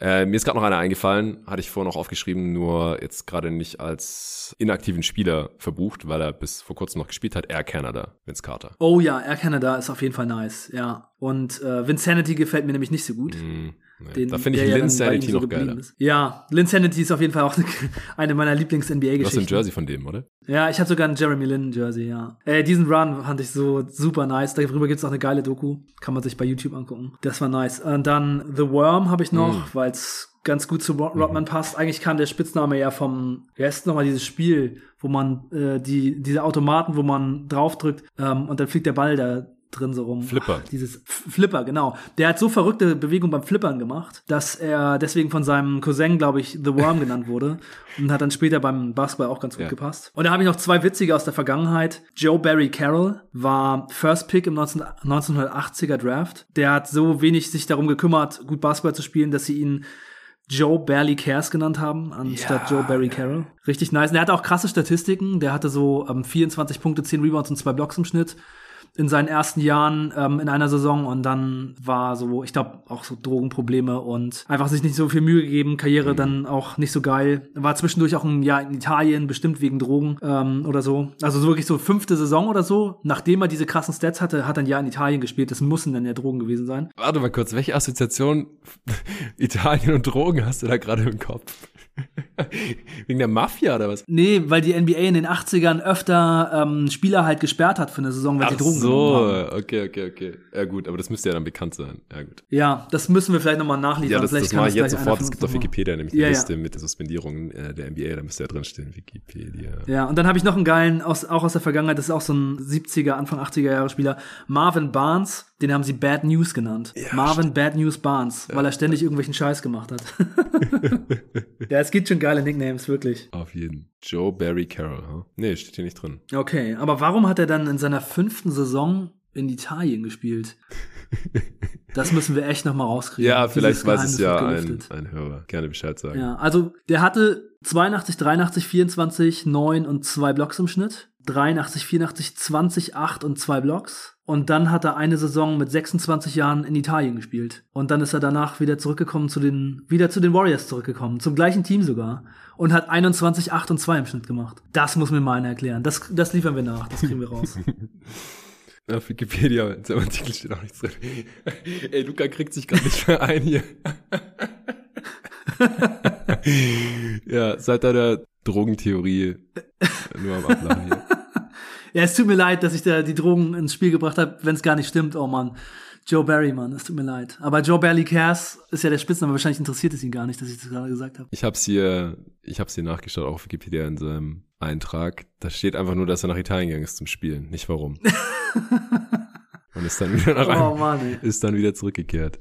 85, 86. Zu dem gleichen Team. Was war da los? Ja, ja, vielleicht weiß es jemand, ansonsten müssen wir das mal noch separat recherchieren. Jetzt die Ja, schnelle Google-Search, ja, hat nichts gebracht, leider. ja. Okay, aktive Nicknames müssen wir noch raushauen. Ja, da würde ich gerne erstmal anfangen mit ein paar aktiven Nicknames, die ich so gefunden habe, die mir überhaupt gar nicht gefallen. Ja, gerne. Auch weil es einfach so ein krasser Kontrast ist zu den doch ziemlich vielen geilen äh, Namen aus den 80ern. Ja, aber ich glaube, dass man die scheiß Nicknames aus den 80ern und 90ern einfach nicht mehr kennt. Ja, die kennt man einfach nicht mehr, ne? Äh, The Finisher Markanen? gefällt mir gar nicht von Laurie Markan, ja, weil er einfach echt kein Finisher ist.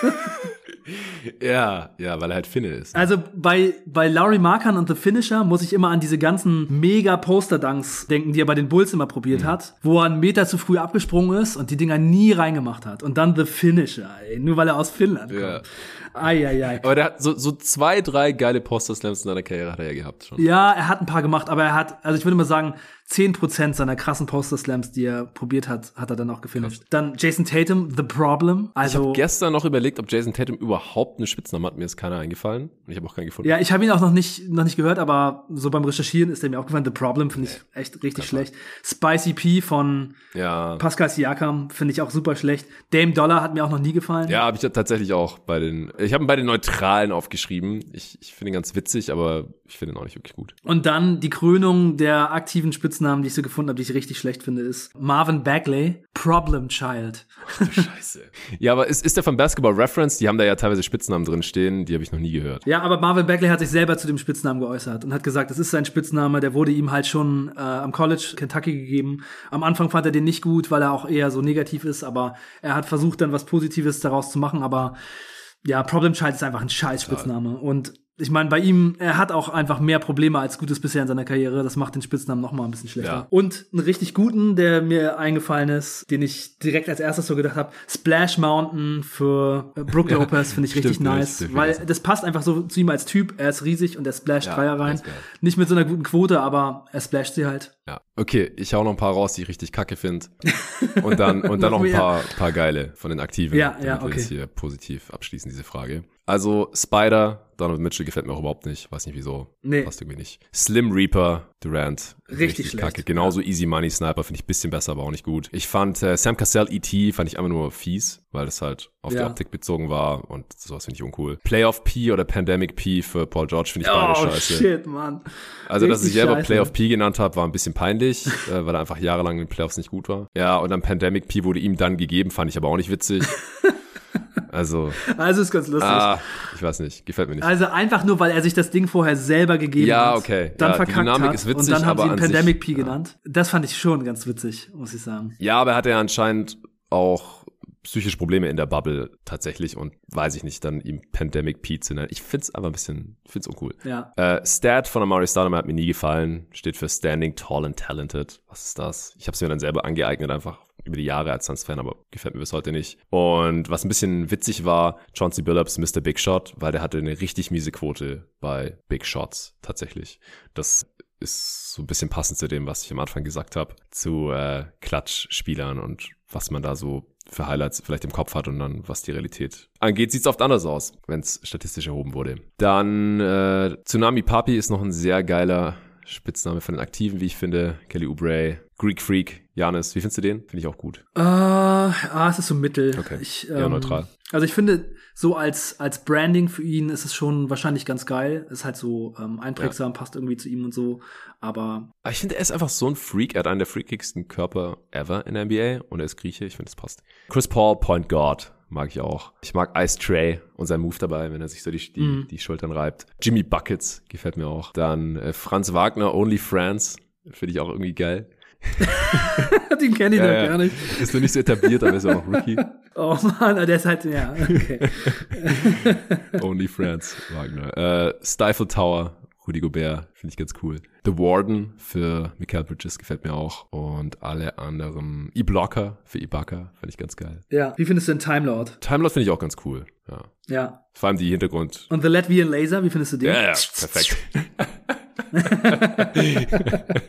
da war er wieder, der Laser. Der kam übrigens äh, gut an. Da kamen ein paar Kommentare. Äh, der Caruso. Ja. Wundert mich fast, dass du den nicht genannt Caruso, hast. Der Caruso, ja. Mhm, der ist auch gut, ja. Und Embiid, ich find's cool, dass er The Process so angenommen hat. Ja, dass sich dann selber The Process genannt Ja. hat. Vom Process Ja, von ganz Sam gut, ja. In, The Claw. In seinen Ehren. The Claw finde ich neutral. Ich bin neutral aufgeschrieben. Gefällt mir nicht so gut. Ja, ich find's ganz gut. Und wie findest du denn The Paw für Patrick Williams? Äh, der, der war mir jetzt gar nicht so bewusst, ehrlich gesagt. Patrick Williams heißt The Paw. Ja, weil sie sagen, im Best Case wird da Kawhi Leonard und dann haben sie ihn The Paw genannt, so ein bisschen wie der kleine, süße Bruder von Kawhi Leonard. Äh, mir gefällt's äh, gar nicht, muss ich sagen. Am Anfang habe ich so gedacht, ja, irgendwie ganz witzig, aber ähm, das ist echt ein schlechter Spitzname und der sollte eigentlich so schnell wie möglich verschwinden. Hm, ja, ich finde ihn auch nicht gut. Goran Dragic noch, der letzte, den ich mir aufgeschrieben hatte von den guten. The Dragon. Gefällt mir auch richtig. Ja, Airplane Mode habe ich noch für Derek ähm, Jones, Jr. Ja, ist okay. Ist okay. Ja. Hast du noch was? Wie findest du Cool Hand Luca? Also nie gehört und finde ich scheiße. Cool Hand Luca? Ja, was? Ja, ja. Habe ich äh, hier und da immer wieder äh, gefunden. Also find, gefällt mir auch gar nicht. Also ich finde einfach, Spieler, die so, ähm, so in der Top 10 der Liga sind, müssen halt einfach einen richtig geilen Spitznamen haben oder einfach Ja, gar oder keinen. ja, einfach der Vorname Luca ist einfach Luca. Fertig, man, man braucht keinen Nachnamen für Luka Doncic Ja. und keinen Spitznamen. Okay, dann kommen wir zur nächsten Frage. Die ist auch sehr speziell von Mike Savidis. Er schreibt Mahlzeit, Jonathan und Arne. Die wichtigste aller Fragen dieser Tage ist natürlich, was haltet ihr von der epischen Second Round Series zwischen den Lakers und Suns im jeden Tag NBA Dynasty Manager Game? Also er hat damals noch gefragt, das war am Sonntag, bevor dann das Spiel oder die Serie entschieden war. Wer setzt sich durch? Welche Kategorie wird entscheidend? Wer wird der Match Winner? Also kurz zur Erklärung. Arne meine Wenigkeit und ja auch noch Sven Scherer, der hier immer wieder im Pod zu Gast ist. Wir bilden das Front Office der Phoenix Suns in besagter jeden Tag NBA Nerd Dynasty League. Mein Praktikant Luca ist da der Commissioner. Das war seine Idee. So haben wir uns auch kennengelernt ursprünglich. Hat die Idee mich reingetragen vor, wann war das auch schon fast ein Jahr her, dass man ja so eine 30 Team Nerd Dynasty League machen könnte, wo wir so viel wie möglich aus dem CBA übernehmen an, an Regeln, was Salary Cap angeht, was Transaktionen angeht. Also so realistisch wie möglich und dann, wie man es halt kennt aus Fantasy Manager Games, dass halt die Stats, die die Spieler dann sammeln in der realen NBA, dann Punkte ergeben über einen bestimmten Schlüssel, wo wir auch verschieden gewichtet haben, dass manche Stats mehr zählen als andere. Also das, was ich, nicht alle Punkte einfach eins zählen, alle Rebound eins zählen, sondern wir haben das dann auch noch gewichtet, um halt den Impact der Spieler so gut wie möglich abzubilden. Und der Fragensteller hier, der Mike, der ist zusammen mit dem Dennis Salmeron, der hier auch noch einen Shoutout bekommen soll, Das sind die GMs der Lakers und wir waren eigentlich zu Saisonbeginn ja ganz zufrieden mit unserem Team. Und dann haben wir, habe ich im Pod ja auch schon mal erwähnt, ein paar Trades gemacht, kurz vor der Trade-Deadline. Sind dann noch in die Playoffs gekommen, relativ überraschend. Und standen dann hier. Wir wollten eigentlich tanken. Ja, genau. Das, das kannst du ja gerne gleich nochmal noch mal darstellen. Ich, ich lese jetzt kurz noch die Frage zu Ende oder was Mike geschrieben hat. Er hat noch geschrieben, macht auf jeden Fall weiter so wie bisher mit dem besten Basketball-Pod Deutschlands. Ja, vielen Dank, Mike. Und wie gesagt, äh, Grüße auch an an Dennis. Und herzlichen Glückwunsch, denn die Lakers haben die Suns in einer epischen Schlacht in der zweiten Runde rausgehauen auch. Ja, verdient, würde ich behaupten, sie sind das bessere Team. Aber Arne, was, was sind deine Gedanken zu unserer ja, ersten Fantasy-Saison im Jeden Tag NBA Nerd Dynasty Game? Ja, es ist auf jeden Fall speziell gewesen, reinzukommen erstmal so, ähm, weil es nicht so ist, wie ich das sonst von Fantasy Leagues so kenne, dass man so einen total guten Überblick darüber hat, wie wertvoll so die einzelnen Spieler sind. Da muss man echt erstmal so ein bisschen reinkommen, mhm. denn es sind sehr viele Dinge, sehr viele Werte, die so zählen für die Spieler, sehr viele verschiedene Kategorien und so. Da habe ich erstmal so ein bisschen gebraucht und dann war unser Team halt sehr ineffizient und da hatten wir echt so ein bisschen Probleme und haben Damien Lillard als Star, der natürlich super viel verdient und das hat nicht gut funktioniert und so und dann, ja, haben wir den halt irgendwann weggetradet und das war eigentlich eher so ein bisschen Tank-Move. Ja. Das war, glaube ich, Ma Michael Bridges äh, und Gordon noch irgendwas. Und ja, für Damien Lillard und ja, also bis dahin lief es nicht so gut und das hat uns dann aber in diesem Game halt total geholfen. Ja. Und dann sind wir doch noch in die Playoffs gekommen und haben uns dann ja echt auch in den Playoffs gut geschlagen. Also war schon ziemlich überraschend. Ja, wir waren auf Platz sieben und haben als einziger einen richtigen Upset geschafft. Also es gab auch noch einen fünften Platz, der gegen vierten gewonnen hat, aber wir haben den zweiten Platz für uns in den Playoffs direkt rausgekehlt. Wer waren das nochmal? Ah, die Minnesota Timberwolves, genau. Ja, die, die waren richtig geil in der Regular Season und dann waren Gobert und größtenteils auch noch Sabonis verletzt. Und das war natürlich übel für die. Und Kyle Lowry war zu der Zeit irgendwie wegen Personal Reasons auch noch draußen, so die besten drei Spieler. Das war natürlich dann noch Pech und Glück für uns. Ja. Dann ging halt bei uns auch einige Spieler auf einmal total ab. Devin Booker wurde immer besser im Verlauf der Saison. Der hatte einen relativ schlechten Start und auch Aaron Gordon war solide. Michael Bridges hatte eine richtig gute Phase. Ja, einen guten Stretch. Okongwu kam zurück und hat direkt in seinen Minuten gut gespielt. Äh, Mitchell Robinson haben wir, der hat dann auch besser gespielt, hat einen miesen Start. Also da haben dann, kam dann irgendwie einiges zusammen und so sind wir in die Playoffs noch reingekommen. Upset in der ersten Runde und in der zweiten Runde dann, ja, relativ knapp an den Lakers gescheitert, obwohl bei denen Chris Paul mal wieder pünktlich zu den Playoffs, ja, die haben Chris Paul da bei uns und der hat sich dann verletzt zum Ende dieses Matchups noch, aber es hat noch gereicht für die Lakers. Aber ich denke, so für die erste Saison können wir ganz zufrieden sein und es macht allen Beteiligten Spaß. Das äh, ist natürlich die Hauptsache. Ja, schönes Ding. Yes. Nochmal danke an Luca für die, für die Idee und fürs Umsetzen an dieser Stelle. Ja, Vielen Dank. Dann Frage, jetzt kommen langsam die Fragen, die wir heute nicht mehr beantworten oder nur ganz kurz beantworten werden. Matthias Kaiber hat geschrieben, angenommen, die Spurs landen in der Draft Lottery so weit vorne, dass sie sich zusammen mit den First Round Picks von den Raptors und Celtics den First Pick ertraden können. Wen würdet ihr für die Spurs damit picken. Also wie gesagt, First Pick und wer dann Frage kommt, das gibt's nächste Woche hier mit Dennis. Und nochmal kurz, also den First Pick, den tradet normalerweise kein Team und vor allem nicht für zwei Late Firsts und einen Pick, der weiter unten ist. Das passiert nicht. Also um hoch zu traden, in der Draft muss man historisch gesehen sehr viel abgeben. Also zum Beispiel, hier, vorhin haben wir es erwähnt, die Bulls haben den elften Pick damals abgegeben, Doug McDermott, um Gary Harris und Nurkic zu bekommen, die der 16. und der 19. Pick waren. Also zwei Firsts, die nicht so viel weiter hinten waren, um fünf Spots nach oben zu kommen. Das ist so wahrscheinlich der, der normale Preis. Und so weit nach oben werden die Spurs ja nicht kommen. Also wenn die jetzt irgendwie den zweiten Pick hätten und das Team, das den First Pick hat, weiß, die Spurs wollen eh nicht den Spieler an eins nehmen, den wir dann nehmen, dann können wir den auch an zwei nehmen. Gut, dann nehmen wir vielleicht noch diese Late Firsts der Raptors und Celtics mit. Ja, vielleicht. Aber ich halte es ehrlich gesagt eher für unrealistisch. Ich habe hier gerade Tankathon äh, die Seite aufgerufen, da kann man die ja.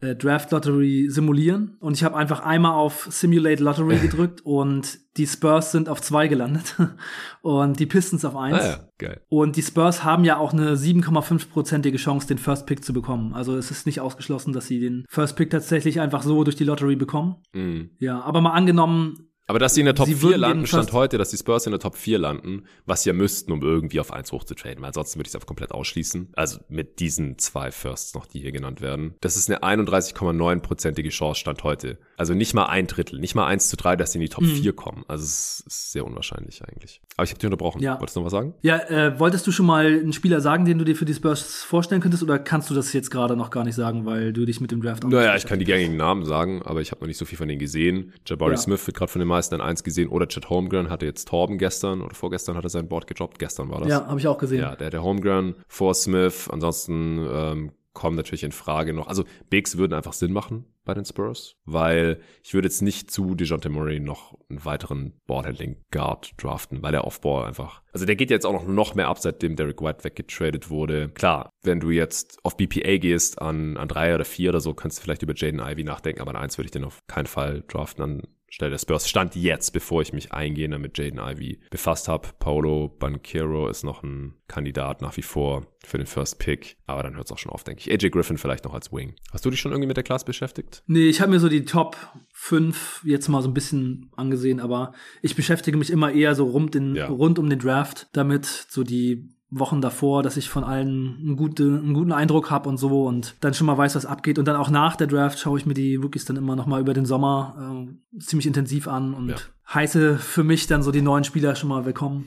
ja. Okay, ein paar Fragen haben wir noch, aber wie gesagt, wir halten es jetzt kurz oder verweisen dann auf die Zukunft. Lukas Heigl hat geschrieben, Servus ihr beiden, sollten die Wolves eurer Meinung nach im Sommer einen All-In-Trade versuchen, um die Playoffs spielen ist in Minnesota sicherlich schon mal nicht schlecht, aber mit dem aktuellen Kern wird man nie ein echter Contender werden. Dazu hat man die nächsten Jahre kein Cap für Verstärkungen. Das sähe mit Lillard oder Beal alles aus. Wäre ein Paket um Russell, McDaniels und Picks interessant für Washington oder vor allem Portland. Arne, was sagst du? Es kann natürlich sein, dass Lillard zu haben sein wird, aber erstmal werden die Portland Trailblazers das, glaube ich, schon mit ihm weiter probieren. Also wenn er zu haben sein wird, dann wahrscheinlich erst später. Und bei Beal denke ich, dass es auch eher so ist, dass er jetzt erstmal verlängert, das dann nochmal probiert und dann man das vielleicht in ein paar Jahren nochmal probieren könnte. Es ist natürlich so, für so ein Team wie die Timberwolves, die bekommen schwer auch Free Agents. Also selbst wenn mal Cap Space da ist, ist es immer schwer, da jemanden zu bekommen solche Teams wie die Minnesota Timberwolves werden halt eigentlich normalerweise gut durch Spieler, die sie selber gedraftet haben. Und sie müssen jetzt einfach hoffen, dass Anthony Edwards ein richtiger Star wird. Und deswegen würde ich auch sagen, man kann eigentlich, wohin es für die Timberwolves mit dem Kader, den sie jetzt haben und mit dann vielleicht etwas kleineren Upgrades, wohin es da geht, das kann man noch gar nicht so genau Exakt. sagen. Denn wenn Anthony Edwards ein Top 10 Spieler der Liga wird, dann könnten sie vielleicht schon Contender werden, denn ja. Towns ist auch ein ziemlich guter Spieler und wenn man dann um zwei so gute Spieler noch so ein bisschen was am Kader verändert, dann könnte das schon reichen und ich glaube nicht, dass es für so ein Team wie die Minnesota Timberwolves ratsam ist, jetzt irgendwie für einen Spieler, der über 30 ist, fünf First-Round-Picks oder sowas wegzutraden, was man ja wahrscheinlich machen müsste für jemanden wie Lillard. Und ja, ich glaube auch nicht, dass jetzt wenn man zu diesem Team, wie es jetzt gerade aussieht, Lillard dazu holt, dass es dann wirklich ähm, zu einem richtigen Contender unbedingt wird. Also ich glaube, dass man vielleicht besser beraten ist, das so ein bisschen langsamer und langfristiger aufzubauen. Ja, also ich, ich würde dem Lukas hier auch an verschiedenen Punkten widersprechen. Cat, Dilo und vor allem Edwards sind noch viel zu jung, um Contender jetzt schon auszuschließen. Die sind alle noch Pre-Prime. Edwards wurde vor 14 Monaten gedraftet. Also da würde ich jetzt echt mal noch ein bisschen abwarten, nichts überstürzen. Die kommen jetzt auch so schon in die Playoffs. Also alles easy. Und ich würde schon gar nicht jetzt für irgendwelche verletzungsgeplagte Guards um die 30 traden, die um die 50 Millionen verdienen ja. werden. Auf gar keinen Fall. Also da würde man alles kaputt machen aus meiner Sicht. Also weder für Beal, der zwar deutlich jünger ist als Lillard, aber trotzdem würde ich nicht machen. Das macht die Wolves jetzt ja auch, würde die auch nicht zum Contender machen. Ja, da wären, die wären trotzdem kein Contender. Selbst wenn sie sich jetzt äh, diesen, diesen Deal hier einstehlen würden, den Lukas genannt hat, um D'Lo, Picks und McDaniels oder so. Und zweitens verkleinert man sich ja sein eigenes Fenster, um zu gewinnen, dann massiv, weil mit Lillard hast du vielleicht noch ein, zwei gute Jahre, mit Beal vielleicht drei oder vier und dann sind die einfach nur noch teuer oder muss die loswerden oder die sind wieder weg. Also auf gar keinen Fall würde ich da jetzt irgendwelche Picks oder so abgeben. Ich würde erstmal gucken, was geht mit diesem Trio, vor allem mit diesem Duo und dass sie keinen Cap haben, das stimmt halt auch nicht. In zwei Jahren ist eigentlich nur Towns sicher unter Vertrag. 2023, also nicht mal zwei Jahre, das sind in anderthalb Jahren. Der Sommer nächstes Jahr. Da ist nur Towns unter Vertrag. Der ist dann im letzten Vertragsjahr für 36 Millionen. Alle anderen Verträge sind Team Options oder nicht garantiert. Das heißt, da könnten die shoppen gehen. Aber das passiert ja normalerweise nicht. Also Teams, die die Wolves bekommen normalerweise keine tollen Free Agents, die jetzt irgendwie die Franchise verändern. Ja. Deswegen, und Anthony Edwards Rookie-Option wird natürlich gezogen, es sei denn, verletzt sich schwer oder macht sonst irgendeinen Scheiß. Das heißt, der wird da sein für 13,5 Millionen als ehemaliger First Pick. Ich gehe auch davon aus, dass Vanderbilt da sein wird für 5 Millionen. McDaniels, letztes Jahr Rookie-Deal, knapp 4 Millionen sollte ein guter Deal sein. Und Vielleicht verlängern sie ja Russell. Malik Beasley, Team Option wird wahrscheinlich eher nicht gezogen, stand jetzt für 16,5 Millionen. Patrick Beverly, vielleicht verlängern sie noch, vielleicht ist er dann schon zu alt. Mal gucken. Aber auf jeden Fall sind sie flexibel über nächsten Sommer. Und Towns und Edwards werden noch da sein und noch ein paar andere brauchbare Spieler. Also ich würde jetzt echt überhaupt nichts überstürzen wollen. Ja, ich würde auch als Beispiel dazu vielleicht die Dallas Mavericks nennen, ja. die ja sehr früh in Lukas Karriere Picks weggetradet haben, um Porzingis zu bekommen. Und schon bevor Luca richtig gut war, also oder besser gesagt, bevor Luca seine komplette Fähigkeit, die er jetzt gerade hat, entfalten konnte, war Porzingis quasi schon äh, nicht mehr so besonders viel wert, weil er schon einfach Verletzungen hatte und ständig irgendwas mit ihm war. Man sollte einfach lieber erstmal Edwards sich entwickeln lassen, gucken, was man hat, auch gucken, was man braucht und dann lieber die Picks, die man hat, später und ja, einfach auch andere Sachen, die man vielleicht traden kann, vielleicht lieber später traden. Ich glaube, das wäre ein viel besserer Weg. Und die Wolves sind ja jetzt schon mit dem Team, was sie jetzt gerade haben, auf einem echt guten Weg und dann doch lieber erstmal die Jungs sich so ein bisschen entwickeln lassen und dann das Team einfach sinnvoll verstärken, wenn's, wenn der Zeitpunkt dafür gekommen ist. Ja, safe. Mir ist gerade aufgefallen, dass Edwards nicht vor 14 Monaten gedraftet wurde, sondern vor 15. Ja, egal. Philipp Servatius ehemaliger Kollege von GoToGuys, schreibt, Moin ihr zwei, mit der guten Erfahrung mit dem Elam-Ending beim All-Star-Game, haltet ihr es für eine gute Idee, ein ähnliches Format für die NBA Playoffs zu implementieren? Vor allem in Do-or-Die-Spielen scheint mir das doch eine spannende Lösung. Viele Grüße und keep up the good work.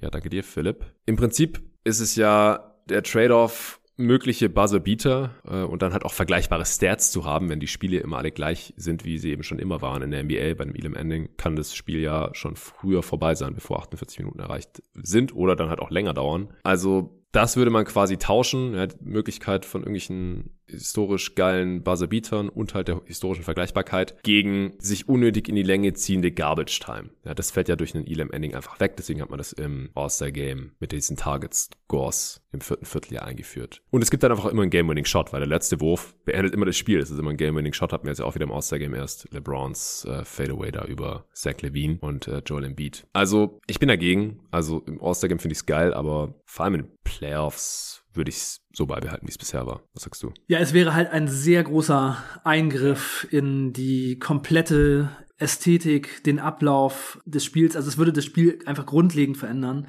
Es würde, würde auch die Vergleichbarkeit mit allem, was bisher mal so statistisch in der Geschichte passiert ja. ist, verändern und so. Ich glaube, solche Eingriffe sind einfach für das Spiel zu groß. Ist auch nicht, ist nicht notwendig. Das Spiel ist doch so geil, wie es ist. Fürs All-Star-Game ist das perfekt, aber ich würde auch das Format einfach so lassen, wie es ist und äh, ja, das einfach so weitermachen, wie es bisher gelaufen ist. Ja, dann hat Dan de Jong noch geschrieben, hello, hello, diese Saison kann man bei den Kings wieder abschreiben. Würde Kenny Atkinson als neuer Headcoach die nötige Stabilität in der Defense bringen, die gebraucht wird. Mit David Mitchell wäre auch noch ein Guard der dies auch konkret umsetzen könnte. Für mich ist Kenny Atkinson ein Headcoach und sollte seine Zeit nicht in zweiter Reihe verschenken.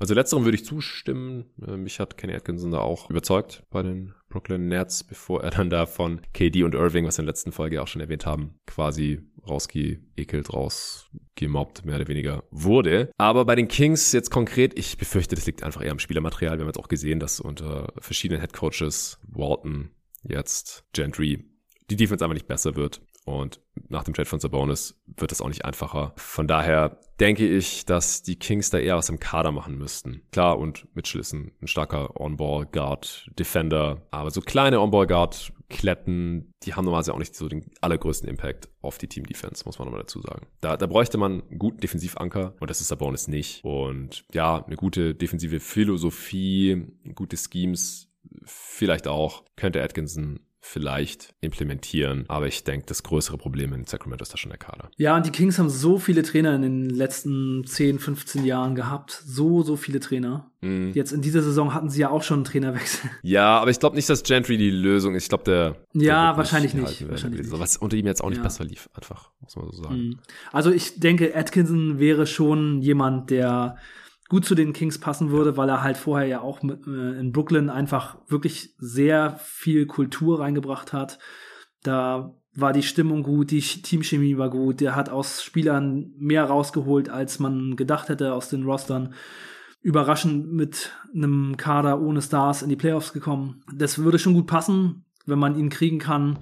Ist halt die Frage, ob er die Warriors verlassen will und zu den Kings gehen will. Ja, ja, ja ist auch ein Aber wäre, also so ein, so ein Typ wie Atkinson wäre sicherlich der richtige Ja, Trainer für die Kings. Da stimme ich auch zu. Ja, noch eine Frage von Christoph Itzak, die eigentlich auch hier ein bisschen das Format sprengt. Ich habe mir trotzdem ganz kurz Gedanken drüber gemacht. Er hat geschrieben, hallo ihr beiden, angelehnt an das Kapitel aus Bill Simmons Book of Basketball würde ich gerne eure Meinung zu folgendem What If hören. Ich bin Fan der OKC Thunder und frage mich, ob das Team einen oder mehrere Titel geholt hätte, wenn man 2012 James Harden nicht zu den Rockets getradet hätte, um Geld zu sparen. Also ja, das kann man so ausdrücken. Sie wollten ihm einfach keinen Max-Deal geben, äh, sondern ein paar Millionen weniger und dann wollte Harden das nicht unterschreiben. Die Extension haben sie ihn lieber sofort getradet. Sie hätten ja auch die Saison mit ihm zu Ende spielen können. Dann wäre er Restricted Free Agent gewesen. Da hätten sie gucken können, was er angeboten bekommt, dann eventuell matchen oder sign and traden. Also das, ich verstehe das bis heute nicht so ganz, wieso sie ihn sofort weggetradet haben. Aber gut, Christoph schreibt weiter, viele sehen das ja auf jeden Fall so. Ich persönlich bin da anderer Meinung, also dass sie mehrere Titel oder mindestens eingeholt hätten. Zunächst aufgrund der drei schwierigen Charaktere. Durant, Westbrook und Harden. Der eine zofft sich auf Social Media mit Journalisten und Fans. Das ist KD. Der nächste verärgert mit Aussagen, dass seine Rückenschmerzen davon kommen, dass er das lange Sitzen auf der Bank nicht gewohnt ist. Das ist Westbrook. Und der dritte hat nur innerhalb von zwei Saisons einen Trade erzwungen. Also innerhalb von zwei Saisons zwei Trades, meint wahrscheinlich. Es ist schwer vorstellbar, dass einer der drei den Chris Bosch gemacht und seine eigenen Stats dem Teamerfolg untergeordnet hätte. Dazu kam Verletzungspech, in Klammern Jones Fraktur bei Kevin Durant in einer Saison, Meniskusriss bei Westbrook in einer anderen Saison in den Playoffs, weil Beverly ihm ins Knie springt, als er schon eine Auszeit genommen hatte. Letztlich war die Konkurrenz in den Jahren nach 2012 mit den Heatles, Spurs und später Warriors auch nicht gerade gering. In meinen Augen wäre trotz individueller Klasse kein Titel für die Thunder rausgesprungen. Wie seht ihr das? Vielen Dank für die tollen Pots macht weiter so. Ja, vielen Dank dir. Also es ist echt eine, eine spannende Frage eigentlich. Ich finde, das ist ein guter Case, den der Christoph hier macht, oder, Arne? Ja, schon. Also gerade KD ist ja auch relativ verletzungsanfällig, wie wir heute wissen. Er hat jetzt schon viele halbe und ganze Saisons verpasst. Wenn dann Harden und oder Westbrook mal für eine Saison den Laden schmeißen müssen und dann MVP werden, ja, wie sie es ja jetzt auch in der Realität geworden sind in den eigenen Teams, danach aber wieder irgendwie ins Glied rücken müssen, wenn dann wieder alle drei am Start sind. Ich kann mir schon auch vorstellen, dass das nicht ewig gut gegangen wäre. Harden als Sixth Man war auch keine Dauerlösung dazu, war einfach zu gut und wollte wahrscheinlich dann auch mehr als ein Ginobili oder so bei den Spurs, der auch in Anführungsstrichen zu gut war, um ewig Sixth Man zu bleiben. Also klar, es ist eher möglich, sowas Gewachsenes und selbst gedraftetes zusammenzuhalten, als was zusammen gekauftes oder getradetes. Ich glaube, das ist auch ein großer Unterschied zu den Heatles zum Beispiel, die er hier auch nennt mit Chris Bosch. Aber Westbrook und Harden passen auch einfach nicht so gut zusammen, wenn beide starten. Die sind beide mit dem Ball in der Hand am besten. Das durfte man ja auch bei den Rockets nochmal bestaunen, die auch nur unter ganz besonderen Voraussetzungen zusammengepasst hätten. Auf der anderen Seite, 2016 sind die Thunder den Warriors ja schon extrem gefährlich geworden, haben schon 3-1 geführt. Und wenn sie dann noch Harden im Team gehabt hätten, das hätte schon, hätte schon klappen können, dass sie da in die Finals kommen und dann mal einen Titel holen. Ja. Also, wenn die wirklich so lang zusammengeblieben wären, rein spielerisch, auch wenn es nicht ideal gewesen wäre, glaube ich, wäre es einfach zu gut gewesen, dass es nicht einmal klappt. Aber diese ganzen Charakterfragen, also die würde ich schon unterstreichen, dass das vielleicht nicht ewig gut gegangen wäre. Also gerade auch KD und Westbrook waren sich ja dann am Ende irgendwie nicht mehr ganz grün und ja, ich glaube Harden, KD, das ist ein geiler Fit, haben wir jetzt auch in Brooklyn nochmal gesehen. KD, Westbrook ist auch ein guter Fit gewesen, einfach weil KD auch nicht unbedingt den Ball in der Hand braucht, aber Harden und Westbrook, ja, das ist einfach spielerisch nicht so toll und ich glaube, die hätten dann beide sich auch nie maximieren können und es wäre vielleicht früher oder später denen auch aufgefallen und dann wären sie sich vielleicht auch gegenseitig auf den Sack gegangen. Ja, also ich finde es ganz interessant. Die sind ja 2012 in den Playoffs bis in die Finals gekommen. Ja. In der Saison hatten die Oklahoma City Thunder nur 47 Spiele gewonnen. Also die Oklahoma City Thunder wären bestimmt ein richtig gutes Team gewesen in den kommenden Jahren. Aber eine Sache, die ich in den letzten Jahren immer wieder gedacht habe, ist, ich bin mir nicht sicher, ob man wirklich mit Russell Westbrook einen Titel gewinnen kann. Denn wenn es hart auf hart kommt und die schwierigsten Spiele gegen die besten Teams kommen, dann ist es vielleicht einfach so, dass Russell Westbrook immer so ein bisschen zu schlecht spielt. Also ich könnte mir schon vorstellen, dass es dann vielleicht auch in den folgenden Jahren so gewesen wäre, dass sie eher gedacht hätten, oh, okay, Harden und Durant sind die besseren Spieler, es passt alles nicht perfekt zusammen, dann traden wir vielleicht lieber Westbrook weg. Das hätte ich mir äh, zum Beispiel vorstellen können und dann wäre das Team vielleicht maximiert worden. Aber sie waren zwar in den Finals und haben verloren, auch alle noch recht jung und so, aber sie haben es danach halt nie wieder geschafft mit Russell Westbrook und Durant.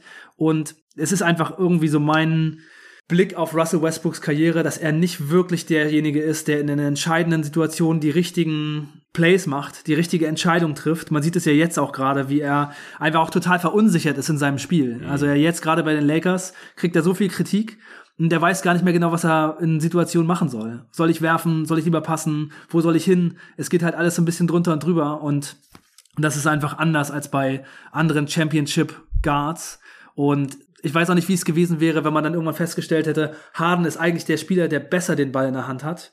Und Russell Westbrook kann das nicht so gut, kann aber auch nicht so gut werfen. Ich, ich denke, es wäre wahrscheinlich so gekommen dann. Man hätte vielleicht dann ein, zwei Jahre mit den Jungs so weitergespielt, hätte gemerkt, es passt nicht, hätte dann Westbrook getradet und dann irgendwie dadurch vielleicht ein Championship-Team kreiert. Das wäre mein Tipp. Ja, das kann ich mir auch ganz gut vorstellen. Ich glaube, der Trade-Wert von Westbrook wäre auch enorm gewesen. Ja, er, damals in den Finals hat auch der Dreier zum Beispiel Westbrook verlassen, hat drei von 22 da geballert und wenn gute Defenses ihn dann da halt werfen lassen, ihm den Jumper geben. Das war auch, selbst in seiner Prime hatte er einfach Cold Stretches gehabt. Von daher, ich, ich kann den Punkt nachvollziehen. Also man darf auch nicht verwechseln den jetzigen Westbrook mit dem Prime Westbrook. Also Prime Westbrook 2017 seine MVP-Saison, der war auch schon nochmal noch ein anderes Biest, aber ich, ich sehe es halt auch so. Der spielerische Fit, der passt eigentlich zwischen den dreien wegen ihm nicht so hundertprozentig zusammen. Weil zwischen KD und Harden sehe ich eigentlich überhaupt gar kein Fit-Problem. Okay, ab jetzt, wenn wir keine Fragen mehr beantworten, sondern nur noch anteasern, dass wir das vielleicht ein andermal tun werden. Dennis Scharf hat geschrieben, hallo ihr beiden, stellen wir uns eine NBA-Welt ohne MJ und LeBron James vor, als ob es die beiden nie gegeben hätte. Wie hätte sich die NBA-Organisation als Company entwickelt? Wo würde sie heute stehen? Welche Franchises hätten dominiert und die meiste Titel geholt? Wer wären die besten Spieler und die Vorzeigegesichter dieser Generation gewesen. Vielen Dank für die tolle Arbeit und diesen geilen Podcast. Gruß, Dennis. Also ich glaube, das würde hier jeglichen Rahmen sprengen. Ich weiß nicht mal, ob man das in einen einzelnen Pod in eine Folge reinpressen könnte. Vielleicht machen wir das irgendwann mal noch, aber es ist schon sehr, sehr spekulativ dann alles. Also da würde man quasi ein Paralleluniversum kreieren, was auch relativ aufwendig wäre, oder Arne? Ja, ich habe mir das ein bisschen angesehen. Ich ähm, hätte gedacht, dass Michael Jordans äh, nicht vorhanden sein der NBA mördermäßig geschadet ja. hätte. Denn Jordan war der größte Star, den die NBA je hatte und wahrscheinlich wird es nie wieder einen so großen Star wie Jordan geben perfekt zu vermarkten, perfekter Spitzname, die, der Schuhbrand, die Jordan-Trikots bei den Bulls, alles einfach mega krass. Dazu halt diese super heftige Dominanz, die es so auch in der modernen Zeit einfach nicht wirklich wiedergegeben hat. Von daher wäre das, glaube ich, ein Major-Hit für die NBA gewesen und dann hätte es natürlich viele andere Stars gegeben. Dann wäre vielleicht Barclay so das Poster Child gewesen in der Zeit, aber das wäre schon krass. Bei LeBron wäre es natürlich auch irgendwie heftig, weil er so immer der das Zugpferd für die Liga war, aber ich denke, da hätte es noch andere Optionen dann gegeben und die Liga hatte einfach auch schon viel besseres Standing. Mhm. Dann wären vielleicht Steph und KD in ihrem in der Sichtweise als beste Spieler eine Zeit lang ganz oben gewesen und dann später jetzt vielleicht Janis. Ja, Kobe auch noch ähm, davor. Dazugekommen. Kobe hätte dann so den die Bridge gemacht ja. zwischen Jordan und und LeBron. Genau. Ja. Oder Tim Duncan wäre vielleicht auch mal als bester Spieler angesehen worden, was er so nie so wirklich wurde. Ja, ich denke auch durch die Medien damals, einfach Medienlandschaft und dann halt in Kombination mit dieser Dominanz von Jordan und, und den Bulls, äh, die waren krass. Deswegen haben die Medien über sie berichtet, weil die Medien die ganze Zeit über sie berichtet haben, gab es noch mehr Hype und so. Das, das wird man nie wieder rekreieren können, denke ich auch. Steffen Rohr hat geschrieben, Hi ihr zwei, bin mir nicht sicher, ob das Thema Top 75 Players bereits ausführlicher von euch besprochen wurde. Falls nicht, würde mich eure Meinung im Hinblick auf die größten Snaps interessieren. Wer wurde eurer Meinung nach übergangen? Wen würdet ihr dafür von der Liste streichen? Und so weiter und so fort. Also er hat jetzt noch mehr geschrieben. Grüße aus Mannheim und bitte weiter so mit dem abwechslungsreichen Content Steffen. Steffen ist übrigens der Dude, der das Larry Bird Jersey damals gewonnen hat und auch bei mir abgeholt hat, beziehungsweise bei meiner Mutter. Äh, also ich war bei meiner Mutter in Ärzte abgeholt. So war das, weil weil er hat er war Babysitten im im Nachbarort in Stuttgart Pliningen, hat er mir geschrieben, ja, ich komm da hin, dann kann ich es bei dir abholen. Wo bist du denn genau in Stuttgart? Habe ich geschrieben, so, ey, ich, ich schaue gerade aus dem Fenster auf Pliningen runter, so mehr oder weniger. Komm vorbei. War geil. Shoutout an der Stelle an Steffen. Und wir machen tatsächlich einen extra Pod. Arne, du, meine Wenigkeit und der Nico natürlich, der NBA Historian. Ja. Zu den NBA Top 75 schieben wir schon länger vor uns her. Jetzt am All-Star Game in der Halbzeit hat man ja die meisten von den Dudes nochmal zu Gesicht bekommen. Da ist das alles auch noch relativ präsent. Wir machen uns da Gedanken zu und ja, werden im Prinzip ja, diskutieren, welche Spieler da safe reingehören, bei welchen es diskutabel ist, welche aus unserer Sicht überhaupt nichts da verloren haben und welche natürlich auch gesnappt wurden dann in der Folge. kommt nächste Woche. Julian Volkerts hat geschrieben, wer sind eure Top 5 Europäer all-time? Nach Dirk natürlich. Wenn ihr nur den Peak bewertet, liebe Grüße und ein großes Danke für den Podcast. Auch das äh, würde heute ein bisschen den Rahmen sprengen. Ich denke, das gehen wir ein andermal noch an. Und die letzte Frage von Kai Metzold. Vorsicht, Kai, deine Frage hast du nicht als Kommentar gepostet unter den Steady-Post, sondern als Kommentar vom Kommentar. Und das muss man dann so ausklappen, sonst sehe ich das gar nicht, kann leicht übersehen werden. Deswegen immer aufpassen, dass ihr einen eigenen Kommentar macht und nicht den Kommentar von jemand anderem kommentiert. Und es ist auch wieder passiert, manche Leute haben mir geschrieben, so ja, ich check mich, wie ich hier eine Frage stellen kann und haben es dann per Direktnachricht geschickt oder sonst irgendwo. Sorry, Freunde, es ist nicht so kompliziert. Einfach wenn ihr die Mail bekommt, es gibt einen neuen Post auf Steady und der heißt Fragenaufruf, klickt den einfach direkt an, dann kommt ihr zum Post und darunter könnt ihr direkt kommentieren, wenn ihr einen Steady-Account habt und das habt ihr als Supporter, sonst könnt ihr die Folge gerade auch nicht hören. Wenn ihr es mir irgendwo anders schickt, dann ist einfach die Gefahr viel zu groß, dass es irgendwie untergeht, weil ich, ich kann nicht alles checken, alles zusammensuchen. Arne sieht die Fragen halt auch nur auf den ersten Blick, wenn er dann da guckt oder Nico, mit dem ich auch immer aufnehme. Die können es auch nur bei Steady sehen und nicht, was ihr mir privat bei Instagram schickt oder so.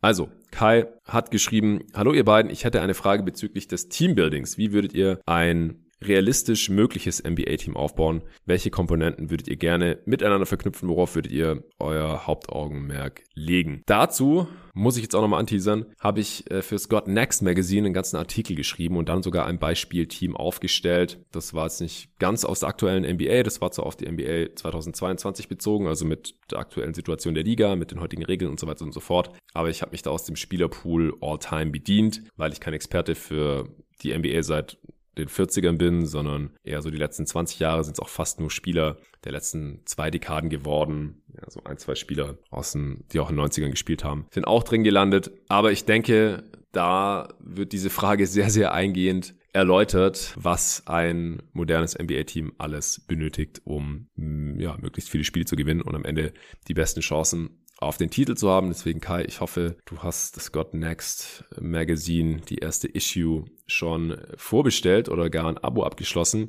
Falls nicht, ich habe neulich gelogen mit Torben. Ich habe gesehen, es gibt tatsächlich noch ein paar. Also wenn ihr God Next Magazine googelt, dann äh, kommt ihr auf die Seite und könnt die erste Ausgabe und auch noch die nächsten drei, die dieses Jahr noch erscheinen werden, da schon mal vorbestellen. Kann mir vorstellen, dass es nicht mehr allzu lang möglich ist, denn Mitte März droppt das Teil ja schon. Also die war schon mal ausverkauft, aber dann wurde da noch mal ein bisschen nachgelegt anscheinend. Ja, und hat Kai noch geschrieben, gerne das Ganze anhand der Pelicans um Zion herum. Ihr meintet ja mal vor ein paar Monaten, man hätte das Team um Zion herum nicht schlechter aufbauen können. Ihr seid jetzt GM der Pelts, also sein ist Franchise Player dazu vielleicht ein Zweitstar, eine dritte Option, die übrigens Starter, ein Sixth Man und ein paar brauchbare Bankspieler, entweder in Form von Rollenspielerbeschreibungen oder aber auch gerne anhand tatsächlich existierender NBA-Spieler. Ich hoffe, ihr habt ein wenig Freude an der Frage und bin gespannt auf eure Teams. Liebe Grüße aus Magdeburg und fuck you Putin. Ja, alles klar. Wie gesagt, das, das werden wir jetzt nicht tun. Das wäre auch ein bisschen ausufernd und ein bisschen redundant dann mit meinem Artikel, in dem ich schon sehr viel Zeit versenkt habe. Arne, du wolltest noch ein, zwei Gedanken dazu rausfeuern. Äh, ja, genau. Also ich würde auf jeden Fall sagen, dass man um Zion herum gute Defender braucht. Am besten Defender mit einem Dreier. Das wären so die, die besten Types, damit man ihm den Space gibt. Super krass zu attackieren. Er ist einer der Leute, die am besten den Ring attackieren. All time in der NBA. Ja. Shaq mit einem Dribbling, der den Ball haben kann dann muss man das Team einfach bestrafen, wenn sie ihn mit mehreren Leuten stoppen wollen, weil das müssen sie machen. Ja. Dann muss er mit seinen Passing Skills Schützen finden und er ist halt nicht der beste Verteidiger, also muss man Leute neben ihn stellen, die ihn möglichst da unterstützen können und dann im besten Fall halt einfach selber keine keine Schwachstelle sind, vorne oder hinten, das würde ich sagen. Und ähm, ein Center mit einem Wurf, der den Ring beschützen kann, wäre halt auch nice. Also deswegen, also nicht umsonst denkt man immer sofort an Miles Turner zum Beispiel als guten Fit neben ja. ihm. Und Lonzo Ball würde ich auch sagen, ist eigentlich ein perfekter Fit. Schade, dass sie den jetzt nicht mehr haben. So als Connector, die mit Ball und ohne Ball funktionieren, die richtigen Entscheidungen treffen, offene Dreier treffen können, gut verteidigen. Genau, auch ein bisschen Playmaking, Unterstützung bringen, ihnen einfach mal in verschiedenen Fastbreak-Situationen vielleicht bedienen können. Sowas, also Lonzo Ball finde ich eigentlich fast einen perfekten Mitspieler für ihn. Von daher ist es einfach ein super krasser Fail, den so ja, quasi wegzutraden. Das war ja ein Sign and Trade, das ist einfach äh, absoluter Brainfart, kann ich überhaupt nicht nachvollziehen. Naja, also Spieler, die auf beiden Seiten des Feldes halt was Gutes machen können, wären, wären dann schon wichtig. Und äh, ja, dann könnte das gut funktionieren. Es ist halt jetzt gar nicht so leicht zu bekommen. Ne? Die sind, das sind halt natürlich Spieler, die sehr gefragt sind. Nicht umsonst sind wir mal so hoch bei Jay Crowder und äh, Michael Bridges, aber solche Leute um ihn herum zu haben, wäre halt schon ziemlich geil. Ja, Ja, übrigens, im letzten Low Post wurde der Stretch, der Bubble Run von Jake Crowder mit Claire Thompson verglichen, von Zach Lowe. Ich hab's gehört, ich hab's gehört. Hat Zach Lowe mal wieder bei mir was abgehört. Ja, offensichtlich ne? jeden Tag Hat er mal zwei Jahre zurückgehört und hat gedacht, hey, das ist ein guter Take. Den bringe ich auch mal. so muss es gewesen sein. Ja, ich schließe mich dir zu 100% an und ich denke auch die Supporter-Folge hier mit den ganzen Fragen und Antworten ist auch nochmal deutlich länger geworden, als wir das gedacht hätten. Ich muss jetzt gleich noch hier die nächste Folge fertig vorbereiten. Jeden Tag NBA Awards Update steht mal wieder an und ich kann schon verraten, äh, Luca Cella wird am Start sein. Wie gesagt, macht gerade Praktikum hier und äh, hatte sein Podcast-Debüt ja schon mit uns beiden und Sven und Tobi zusammen bei der Mock Trade Deadline. Ich, ich hatte eigentlich ursprünglich mit einem anderen Gast geplant, äh, Full Disclosure, der ist abgesprungen und habe ich immer Luca gefragt und der hat jetzt hier die letzten zwei Tage nichts anderes gemacht als Tape zu gucken und sich auf den Pod vorzubereiten. Sehr viel intensiver als ich wahrscheinlich. Deswegen wird bestimmt cool. Das ist dann das nächste, was Geil. hier noch erscheinen wird. Am Freitag dürfte der erste Teil hochgehen. Der wird wieder für Supporter sein, also für euch. Und Teil zwei wird dann wieder öffentlich werden. Da gibt's übrigens dann was zu gewinnen von Kicks und mehr kann ich jetzt gerade noch nicht verraten.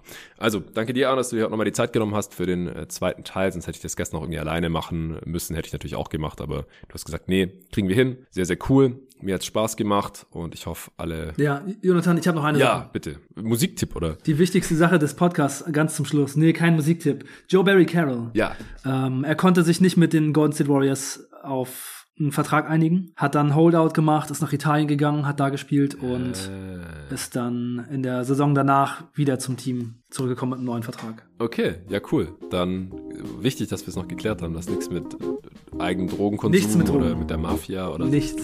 Okay. Nichts mit der Mafia. Sehr schön. Bis zum nächsten Mal. Ja, ciao.